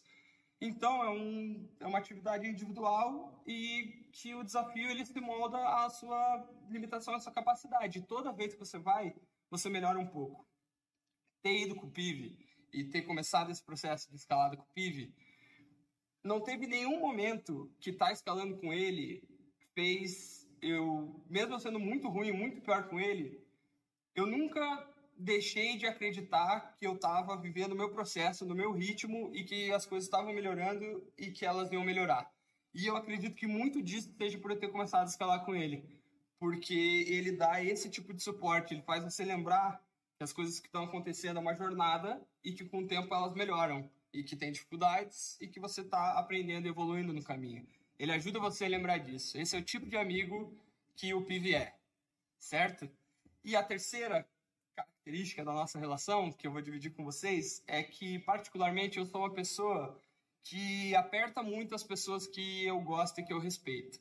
Então, se em algum momento eu já cobrei você de alguma coisa, já te dei uma pressionada de alguma coisa, sabe que é porque eu respeito você. Eu falo isso para qualquer pessoa que possa estar ouvindo agora. Com o PIV, eu aperto muito, eu aperto muito. Metade das vezes que vocês viram ele pedindo desculpa alguma coisa no Instagram, pelo menos metade das vezes eu que estava apertando ele lá. E tem uma coisa do Pive que eu acho que diz muito sobre ele, que é ele nunca, nunca, nunca, nunca recuou mediante a um aperto. Ele encarou todas de frente. Nem sempre ele concordou, e beleza, a gente pode discordar, mas ele nunca não aceitou. E todas as vezes que eu já apertei umas pesadas nele, todas as vezes que ele percebeu que estava errando, ele enfrentou, ele aceitou que estava errando e ele buscou aprender com isso e tentar consertar na medida do possível e seguir em frente. Então é isso, essas são as histórias que eu tenho para contar sobre o PIV. Escutam aí sobre elas, vejam aí o que, que faz, mas eu queria que vocês conhecessem um pouco melhor esse cara, que é uma pessoa foda. Valeu? Beijo, pessoal. Vou voltar pro chat ali. Valeu ou não? Obrigada, arrasou mesmo. Fofo, velho. muito fofo. tô- muito fofo. Tá, emocionado. vamos discutir por partes aqui então. Eu preciso fazer um xixi. Tá, Ah, vai lá, vai lá. Vai, vai é foda, né? Vai fazer um Volta em breve. Que timing. Eu acho que ele vai refletir um pouco Vai sobre, refletir, vai sobre refletir emprestar o carro dos responder. outros e tal. Cerveja, já, já mandou Pega mais uma cerveja. cerveja ali pra ele, pico-pico. E agora? Sobre o que... Agora a gente não tem mais recebidos, pessoal. Por favor, a gente precisa de recebidos pra todos os Não, intervalos. agora eu gostaria de fazer um pedido para você ainda que não mandou o hit do dia, da noite. Eu não, não sei o que, que uma a gente vai fazer ele dançar. Tem que ser alguma coisa de carnaval. Carnaval tá aí. ah, vai vamos ter, vai ter o aquela do Léo. Santana, então, que virou hit. Vocês nem sabem quem é Léo Não Santana. sei. Não Sou vou falar Bahia. Na minha época era El. Chan. Existe El Chan ainda? Tem El Chan ainda. É, qual que Tim- Timbalada? Você viu o seu Chan Zug? Houve pedidos na live de Léo Santana. É Léo Santana. Vai Nossa, ser Léo Santana, Ah. então. vem sentando no colinho do pai. Aí, se eu passar por ele no shopping, eu não reconheço, infelizmente. Mas assim, deve ser um Quem grande quer ver o artista. Zug fazendo bem dançando no colinho do pai, manda um Zug, por favor. Vai ser bonito hoje, Cara, Zug. cada coisa que eu passo. Pô, pra, legal, pra, pra, Zug. pra fa- pra entreter vocês, pessoal, sabe? Não, eu acho que o Zug tá arrasando na dança. Obrigado, obrigado. Eu recebi vários elogios, inclusive. Cara, é Todos muito de bom na amigos meus que querem dar risada e fazer gif meu no WhatsApp. Cara, é muito bom na dança, sério. É. Você tá arrasando, juro. Eu dou meu máximo, sabe? Tudo que eu faço na vida, né? Ele também prometeu uma dublagem. Ele disse que é bom de dublagem. Cara, dublagem eu sou bom. sou- Eu fiz curso até. Cara, você olhou meu. Instagram? Já vi, já vi que tem. Eu, eu gosto de umas dublagens. Não, vamos fazer uma de dupla daqui uns dias. fazer? Claro. Eu e minha amiga Tiaga. Você já viu esse? Não, esse eu Não? ainda. É que eu não tô no TikTok, né? Eu sou, sou meio. Eu sou meio velho, eu acho, pra isso. Zug. Não existe idade para ser feliz. Tá tudo aqui, né? É. Tá tudo aqui. o bom é quando quando tava no banheiro, a gente começa a falar só. Só, Só asneira, só- né? Parece a nossa reunião, né? Nossa reunião Cara, semanal. Nossa, reunião essa semana. Gente, vou contar o que que rolou na reunião essa Eu não tava pelado. É isso aí que a Não, não tava começar. pelado, mas o papo foi pesado. É, verdade. Começou a falar umas coisas lá que eu falei, Não, não foi eu que comecei, não. Eu mandei uma e já voltou em três vezes. É, né? Eu falei, eita, meu, tá pesado. Bom é Tá. que... Ah, Vamos, bora. vamos, vamos focar aqui no nosso convidado? Tá bom, Zug. Quem É. tava pelado? Não, O é Zug teve- só faz reunião pelado, mas essa semana ele resolveu dar umas investidas eu ali. Eu apareci- falei, eu- é, eu dei em cima do Fecas e, do Fê. e é, do, do Pico E me Pico. tirou de tempo. Eu falei, qual é, Zug? Você pegaria meu marido, mas não me pegaria? Ela me colocou numa saia justíssima, mas enfim. Sacanagem, né? Falei, fala que me pega agora, senão eu vou Aí desligar o eu, eu telefone. desliguei a reunião, falei, não dá. Não Tô indo dá, jogar gente. bola. Vou jogar bola, falou. É, voltando aqui, então, o Anão falou de três pontos. Vamos falar dos dois últimos primeiro, que são, pô, mostram mais sobre, sobre você e tal, né? Então acho que é, que é mais legal da gente falar até. Tipo, essa característica de ser incentivador dos amigos, acho que é uma parada massa. Que... E quando a gente fala aqui no podcast, às vezes o público de casa vai falar, ah, mas estão fazendo uma média o cara, tá? Mas quando é um amigo teu, você sabe que tá falando meio que a verdade, não tem como o cara tá só fingindo ali. Então, é, acho que é uma- um ponto massa, né? De, de- dessa tua personalidade e tal. E o, o, o último caso ali que ele contou, é, acho que também tem um, um, um pouco de saber como lidar uma pressão ou, ou saber como se portar uma parada que reconhecer algum erro ou alguma coisa assim nesse aperto que ele falou que Recebeu faz. uma né? crítica, na verdade. É, né? recebeu uma crítica. É difícil quando alguém fala, pô, eu acho que você pegou pesado nisso, errou nisso. A gente recebe aquilo meio agressivo já, né? Tipo, não, Defensivo. né? defensivo. É, Uhum. porque o agressivo sou eu. né? É, eu acho que assim, a- a necessidade de se defender nesse tipo de situação. é, tem, tem, tem um. Ó, mais um jabazinho, né? Entre lá no meu canal no YouTube. Tem um vídeo que é um highlight da, da stream que é respondendo como lidar com o ego, né? E aí eu menciono um livro que é um livro do Eckhart Tolle que chama Um Novo Mundo, O Despertar de uma Nova Consciência. E ele tem um conceito de ego, assim, que é basicamente o, o falso senso de, de eu, né, de identidade, que a gente constrói mentalmente e como isso tem muito pouca relação com o que a gente realmente é em essência, assim, né? E como esse eu construído, ele é muito frágil, ele é uma construção mental, então ele é muito frágil. E aí, é, por isso a gente sente muita necessidade de defendê-lo, né? E é daí que vem a agressividade, etc. É sobre defender esse falso senso de eu, assim. Ter consciência disso é uma coisa que ajuda muito nesse processo, né? Então, de alguém vir falar uma parada e eu não me senti atacado, porque aquilo que eu fiz, que ele tá me falando sobre, não é algo que eu me identifiquei. Eu não sou, não sou eu, eu não sou essa pessoa, não é isso que define quem eu sou. Quem eu sou é algo que que tá aqui dentro que é muito mais profundo, né? E aquilo que está sendo representado externamente é algo que é muito mais influenciado por todas as minhas experiências de vida, que foram muito específicas e tudo mais. E que é, são, representam muito de quem eu, de quem eu sou, mas que é, não tem relação com quem eu sou em essência, que é muito além de todas essas questões mais superficiais, que tem muito a ver com as nossas experiências de vida, todas as coisas que a gente coloca ali na hora de se definir, né? Nosso gênero, nossa idade, as coisas que a gente gosta, não gosta, etc. E eu acho que, que é isso, assim, ter lidado com, com, com a Downswing em 2015, ter tido um processo que foi é, muito engrandecedor, né? É, em termos de, de autoconhecimento e tudo mais. São todas coisas que ajudam a lidar com isso, assim. Então, é, quando alguém que. Não que eu, que eu não tenha ego, absolutamente longe disso, né? A gente só não vai ter mais ego quando a gente alcança a iluminação pelo, pelo ponto de vista budista, que é algo que, sei lá, hum, três pessoas fizeram na história da humanidade. É, então, o ego ele sempre vai existir, né? Acho que ter consciência dele é algo que é, é o primeiro passo. Então, obviamente, eu tenho situações, muitas situações em que eu ajo de forma completamente guiada pelo ego ali, que são mais, mais reativas. Mas quando tem, quando tem uma pessoa que você ama e que, que você respeita a opinião e ela vem e fala, acho que você viajou um pouco aqui e tal, acho que você vacilou com isso e aquilo. Você só escuta e para e reflete. É, realmente. Né? Então, é, a, a, mais recente que eu consigo pensar foi uma que aconteceu agora quando eu tava em Bahamas, né? Eu jogando PC, tava jogando PCA lá, e aí teve um post de um jogador que foi um post extremamente misógino e, e machista, etc. É, de uma forma absurda, nojenta. Ah, assim. foi o post que a gente discutiu com a Ju aqui, uhum. semana passada, inclusive. Hum. É, então esse post. E aí eu fiz um post sobre isso, peguei, né, printei lá o post que ele fez, falei, ah, tal, que nojo, não sei o que lá, que bizarro. E aí eu falei, ah, aposto que ele é um, provavelmente ele é um jogadorzinho patinando em micro stakes ali, não sei o que, né, pra estar tá atacando os outros dessa forma. E aí não só ele, mas alguns outros amigos, né, mencionar o Batata, que é um dos meus amigos que começou a jogar comigo na época do Marista e tal, que é um dos meus melhores amigos até hoje, apesar da gente morar muito longe.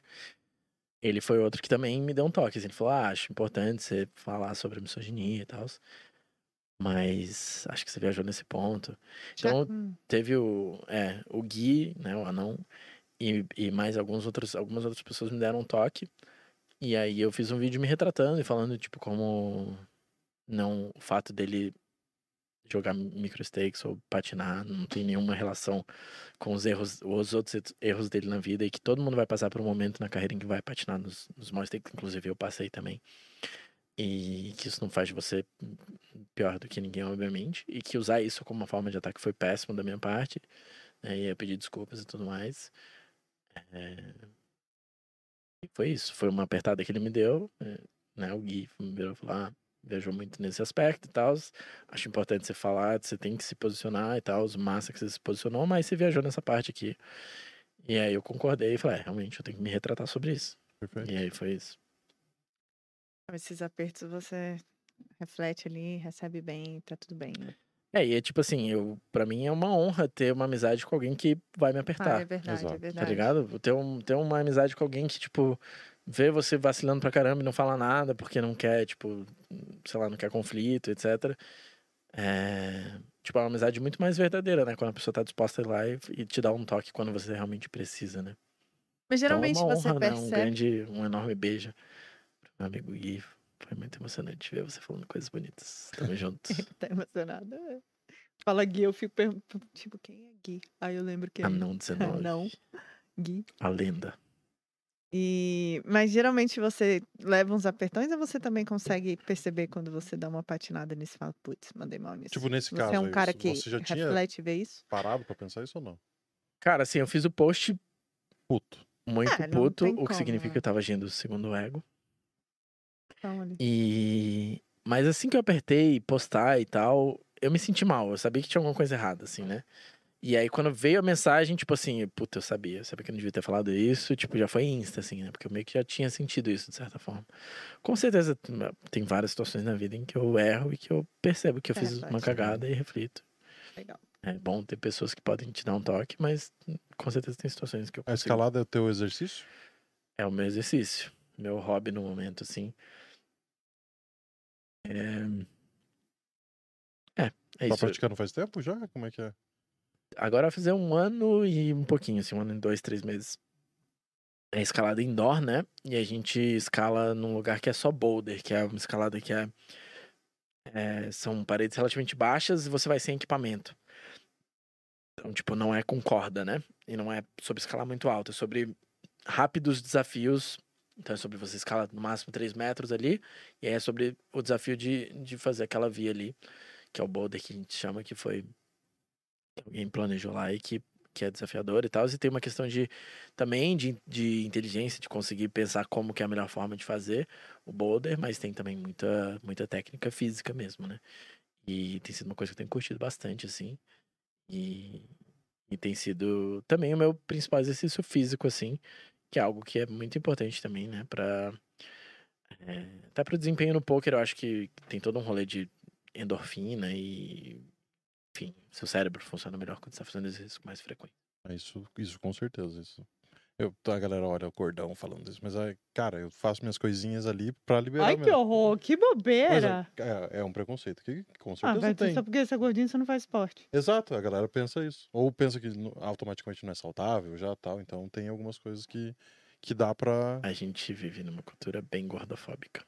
que Não, é tudo muito bem. triste, mas É- é... uma verdade. Mas, né, o esporte e a gordura, tudo, hum, tudo bem. Eu sei que as pessoas ligam, mas eu acho que você pode ser gordo e fazer esporte. né? Eu tava lá jogando futebolzinho, né? Tá vendo? E ainda foi o bam, bam, bam.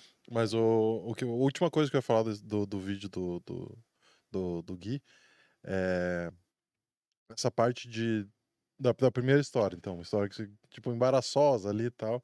É, tem essa visão também de, tipo, talvez ter tido privilégios na vida, é, alguma coisa que você não. não na sociedade que a gente vive também, tipo, não, não, não se sinta à vontade de, de falar sobre isso. Ah, Na real, à vontade você tá, porque você falou aqui. Vontade. É, é, mas é porque Ah. a gente critica, a gente não deixa, tipo, ah, não vou falar que eu sou rico porque, ai, nossa, ele falou que ele é rico. Não, ele é. Sim, falar a o quê? no Ah, vou Brasil falar é que eu sou gordo. feio. às vezes. Cara, eu vou Sim. falar o quê? Sabe? Tipo, um dia eu falei que meu marido era gordo para meus amigos, elas falaram, nossa, que horror. Eu falei, gente, mas ele é gordo, eu não vou chamar ele de magro só porque ele é gordo. Mas ele mas não é gordo, ele é gordinho. Não, ele tá mais magrinho, mas ele tem as fazinhas gordas, gordas dele. E isso não vai mudar. Agora ele falou, ah, eu sou inteligente. Eu falei, nossa, modesto. E ele tentou consertar. Não, cara, você é inteligente, tá tudo bem com isso. E aí. É, eu sei consertar. Eu Falei, e pra algumas coisas eu sou, tipo, Inteligente. eu acho Por que que, pro que você poker eu tentou sou consertar? inteligente. Você é inteligente. E tá tudo Mas bem. é que inteligência existem vários Ah, tipos. é relativo, eu acho que todo mundo é mas... inteligente em alguma coisa. Isso, é que é o É, ponto. mas não é deixa de ser, né? É. E rico também, né? É. Então, e aí, é, essa história foi, foi é, já foi contada, né? Que foi tipo, ele ficava, eles ficavam falando, né? Que é, ah, Pive um date com a, com a comunistinha ali, teve que pegar um carro popular emprestado ali pra não chegar de Volvo no rolê. E aí, e foi meio que rolou mesmo, assim. É, eu acho que existe um aspecto, com certeza, de é, de certa forma, de que tem, tem um peso, assim, né, sobre essa questão de, de ter dinheiro. É... E que é uma coisa que provavelmente me pega em alguns pontos, mas, assim, eu acho que eu, que eu lido com isso é, com, por exemplo, o fa- o fato de existir desigualdade social no nosso, na nossa cultura e de que eu, por questões de muito privilégio, tenho a oportunidade de poder ter uma vida é, muito boa financeiramente falando, enquanto tem gente passando fome, etc. É uma coisa que com certeza é um grande peso, assim. E, assim, no momento que eu faço sobre isso é, é, sei lá, fazer doações, né? Eu fiz uma stream de doação no, no fim do ano ali, em que é, eu fiz questão de, de mostrar como é o processo, como é o meu processo de doação, de procurar para onde doar, onde que o meu dinheiro vai ter mais é, efetividade, né? Tem o Raise for Effective Giving lá, a coisa de, de é, doação efetiva, né? Uma, o máximo de EV por dólar doado em termos de vidas salvas e tal, assim, e buscar isso e, e aí né, doar uma porcentagem do que você ganha para quem teve menos privilégio. Então tem coisas que você pode fazer, mas assim. é, E aí eu não sei, eu acho que. Né, eu lembro que esse episódio foi bem engraçado mesmo, que era bem isso, assim, era. Era uma mina meio comunistinha, assim, que eu acho que ia pegar meio mal, tá de boa ali. Tipo, muito obrigado não por me explanar essa. e aí eu não queria é, causar essa má impressão de ser uma pessoa capitalista rica e tal. Então, mas se é uma pessoa que tem um E- Volvo, você vai se, tipo, disfarçar pra sair com uma pessoa que você tá interessado? Cabe a ela também não falar, ah, ele se resume a um Volvo. Tudo bem É. que você tem benefícios, mas Uhum. isso, sabe, não te faz ou pior ou melhor ou... É. Enfim, É, é... hoje, hoje em dia, é, isso meio foi, doida isso também. foi um ano e meio atrás já, né? Não, um ano e dois meses. Hoje você iria de Volvo? 2021. Fala a verdade. Eu não sei, porque existem um outros, um outro aspecto, assim, de você... Porque tem todo um aspecto de... é, Ah, sei lá. Tá, eu te Você presto meu carro, não tem problema. Chama o Uber É, ali pra não. ele. Cara, o Onix tá disponível ali. Se quiser ver Tudo o bem. Onix, vai à vontade. Eu posso ir embora no seu Volvo, tá tudo em paz, não tem problema. É, enfim, eu não sei, mas assim, é... Eu quis dizer mais sobre a história. Foi algo que aconteceu. Realmente eu não queria. Eu queria não passar a imagem de ser um rico capitalista pra, pra mim, que eu tava interessado. E, e aí eu não quis ir com meu Volvo. Mas, Que é mas bem hipócrita da minha parte, de certa forma, mas que você tem um voo, né?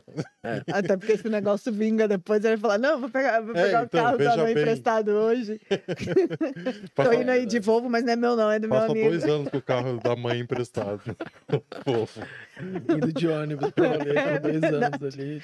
Sofrendo, meu Deus, lá vou eu pro ônibus, que É, amor. então. Pico, pico. Não, hoje eu acho que, tipo assim, é, é uma coisa que eu até penso, assim, tipo, às vezes quando eu tô lá no Tinder e, e dá um match, e eu fico, tipo. Ah, tipo, se eu for sair com essa pessoa, eu vou falar, tipo, ah, essa pessoa, ela é bem, ela obviamente tem é, ideais é, anticapitalistas, de certa forma, e, eu vou falar, ah, então, apesar de todos os meus ideais, todas as coisas que eu acredito e tal, é, eu sou meio playboy, eu moro numa casa de condomínio com cinco quartos e tal. É, e tenho um carro bom tudo mais. E porque eu tive o privilégio de poder encontrar uma profissão que, que me deu uma situação financeira muito boa e que é algo que eu, que eu faço bem e que me dá muito prazer fazendo. E eu vivo uma vida relativamente confortável. E é muito triste que a gente vive com tanta desigualdade social e que tem gente passando fome, mas infelizmente eu não. Eu faço É, eu eu sou, posso. eu sou polêmica, eu penso diferente também, porque eu acho que você não tem que viver desconfortável porque outras pessoas não têm condições. Eu acho que você pode. é, eu tenho muita vontade um dia de ser rica, Deus me abençoe, para eu poder, tipo, investir na educação de crianças, é, doar essas coisas a gente sempre faz, mas desenvolvê-las para que elas possam crescer e batalhar, porque. Lógico, em situação de miséria, fome, ninguém quer estudar, ninguém quer crescer, ninguém... é difícil isso. Então, assim, eu não mudaria o meu estilo de vida, mas eu tentaria mudar a vida de outras pessoas. De uma certa forma, abençoar outras Sim, pessoas. sim. Mas não me punir por isso, porque não é porque existe situações de miséria que eu não posso ter um carro confortável. Ah, mas você podia ter um carro melhor. Se eu tivesse um carro menos que não fosse Volvo, se eu tivesse, não, eu tenho um carro que não é um Volvo, mas eu também não deixaria de comprar um Volvo e pegaria todo o resto e doaria. Eu, eu faria alguma outra coisa, entendeu? Investiria e aí daria os rendimentos, alguma coisa assim. Então, acho que é bem. É, é até hipócrita, eu acho. Alguém não vai virar e falar, ah, é, tá bom, já que eu tô. Eu sou totalmente desapegado ao capitalismo, vou pegar tudo meu, vou doar e vou viver igual a galera. A não sei que seja um monge budista, a galera que vai embora, assim. Mas a gente É, não, tem não é alguns, tão mas são aberto a isso. Tem alguns. Mas a gente não é aberto a isso. Se você comprasse um, um carro mais popular hoje, você não doaria todo o resto, doaria? Hoje? Não. Não. tem filhos? É, é, sim, eu tenho filhos e é bem difícil É difícil. é, sustentar uma família. E apesar de jogar relativamente high stakes e dar aula ter várias coisas, a gente. Nossa situação hoje financeira é relativamente apertada. A gente tá todo mês ali, tipo, o que entra sai, tá ligado? Não, a gente não tá muito de boa, não. É, Esse Big, ó, universo. Big Hit aí, PSPC me eliminou ali em 31 faria uma grande diferença, viu? Ter um Big Hit desse. Mas é, é isso, assim, hoje a gente não tá com muita tranquilidade. e Chega no, no fim do ano eu ainda faço a minha doação ali é, de uma parcela relativamente considerável ali de- quanto eu ganhei, porque é algo que eu defini pra mim há uns anos atrás e que é uma questão de princípios. Mas é, não sei, é isso, assim, a gente vive com conforto e é, tenta, sei lá, se posicionar sobre, cons- conscientizar a todos sobre como é ruim a gente viver num sistema que gera tanta desigualdade social e que é, a gente, não sei, a gente tem que fazer o que a gente puder para para que talvez isso mude em algum momento, mas enquanto a gente vive nesse sistema, é, não sei, a gente quer ter conforto e viver bem e tal, então é isso, né? Não sei. Prover, né? Pra, pra tua família também é o melhor que você pode, com certeza. E você, Sim. Jordão, como é que você pensa sobre isso? Eu? É. Cara, minha opinião é muito parecida com a do Pive, né? Tipo, eu também tenho bastante privilégio de onde eu vim e tal. Então não posso. Deixa eu é, levantar dessa mesa que só tem rico, eu tô aqui. Não, mas eu não, pô, não é, não é por da onde eu vim que quer dizer também tudo, tá ligado? Eu acho que o, mas é até isso, tipo, você falou, fez a brincadeirinha e eu já fico todo defensivo. Não, veja É, bem, ele pá, também pá, se explica. Então, é, eu sou rica não tem- mesmo e é isso, de, de saúde, explicar, amém. tipo, eu, eu não venho de uma família rica, mas venho de uma família que não passou necessidade em É, nenhum momento tal. E, e é, eu também tenho uma consciência de, tipo, querer ajudar tal. Todo ano a gente faz, por exemplo, eu ia até te falar, todo ano a gente faz um campeonatinho de CS no final de ano, o perdedor paga mais cesta que o ganhador pra, tipo, pagar umas cestas, alguma coisa. Esse ano acho que vamos fazer um All-Star e chamar você. Tô dentro, É. conte comigo. Fazer um All-Starzinho de, de Só me avisa umas duas semanas antes pra poder jogar uns DMzinhos É, pra ali, pôr aquecer um pouco. dia. Mas eu acho que é isso, acho que a gente tem que ter a consciência de onde que a gente tá e aonde que a gente. é, o privilégio que a gente tá, que tipo, cara, se você ganha três salários, quatro salários mínimos no Brasil, você ganha mais que 90% da Sim. população. Então, tipo, não é uma parada pouco desigual, é muito desigual. Então, qualquer açãozinha, qualquer consciência que a gente tenha já vale, tá ligado? Acho que eu tento levar minha vida nesse sentido. Acho que tento... É, culpa eu não tenho nenhuma pelo conforto, mas eu realmente não ignoro pessoas. Exato. Eu nunca vou estar num lugar comendo, eu vejo alguém, a gente saiu uma vez com Fome é a um, ne- dá fome é um pra negócio comer. que me pega muito, cara. Eu, Eu fico consigo ter. E É, quando eu comecei a doar, as primeiras doações que eu fiz foi pra toda instituição de fome, crianças na África e tal. Fome, é- cara, é muito bizarro. Eu assim. passei muito tempo indo em orfanato, também instituições assim, então eu passava tarde com as crianças, elas ficavam numa carência, só comia uma vez por dia, então eu levava comida. Chegava, ia nos empresários, pegava shampoo, essas coisas, pedia essas doações, dava banho em todo mundo, chegava em Aham. casa, tinha que passar piolho, quel. Não pelas crianças, mas existe piolho, os pais não cuidam, são crianças assim, Sim. carentes. Então eu passava o dia com elas, dava aula, dava tudo que eu podia fazer, mas na época eu não era casada, né? Então, de alguma forma, eu sempre vejo. Não me sinto culpada, não abriria a mão do meu conforto, mas eu tentaria. Quanto, eu tento viver com o necessário. Passou ali, eu posso abençoar alguém, posso não sei o quê, tá tudo bem? Tá sobrando ou não tá? Não só o sobrando, eu tô bem, a minha família tá bem. Tem mais gente. E jamais deixaria. Eu deixaria de, por exemplo, a gente tá na rua, tá comendo, aí vem alguém, a gente já viu, gente revirando lixo, essas coisas. Cara, eu nunca vou ver alguém revirando lixo e vou fingir que não tô vendo. Eu nunca vou ver alguém. Jamais. Eu deixo de comer e dou pra pessoa, porque eu sei que em casa eu tenho comida e eu tô vivendo um momento de lazer ali, sabe? Então, assim, ignorar isso eu acho que é um problema. Sim, Agora, se sim. sentir mal pelas coisas que você conquista, talvez você não precise ter tudo. Isso é um fato. Mas você também não precisa se punir por ter. E a gente se pune, né? A gente se sente mal por ter. É, acho que tem, tem esse lado também. A gente tá aprendendo a, a, a conviver com algumas coisas também, tá ligado? Então, conviver com algumas coisas internas nós também. Como a gente se sente a partir daquilo, né? A gente tá evoluindo esse lado da sociedade. Acho que se tem algum ponto positivo da pandemia, é o lado que todo mundo percebeu que precisava de ajuda mental. Todo mundo percebeu que precisava de, de algum apoio para evoluir. Então, eu acho que, né, se a gente tem que tirar alguma coisa boa de uma tragédia histórica, pelo menos é isso, tá ligado? A gente começar a, a- a se preocupar em evoluir nesse sentido. E Porque o Pico tá, tá afim de falar faz um tempo ali. Ah, não, só falar sobre o, o anão aqui, que ele, ele foi ao delírio com o desconforto do PIV.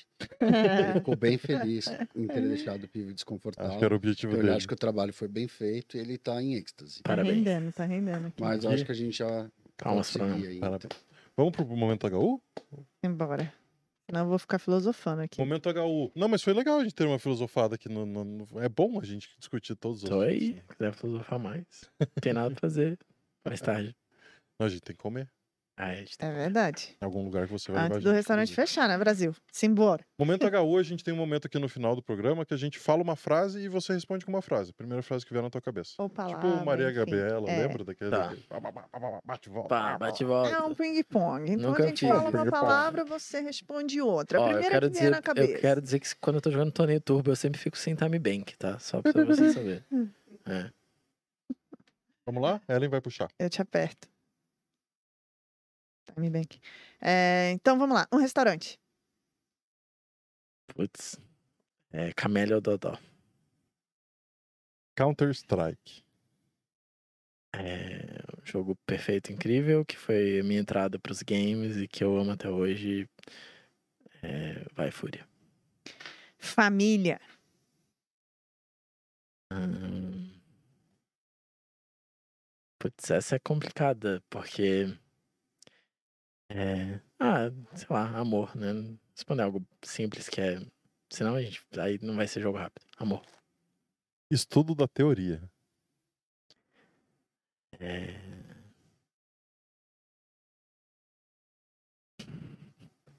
Falei que eu sou ruim em coisa rápida, né? É bom? Hum. É, é alguém que pensa, no ar, né? né? Muito importante, ao meu ver, pau no cu dos haters. Animais. São terráqueos como nós. Como nós. Lugar ideal para morar. Perto de quem você ama? Uma viagem. Com alguém que você ama.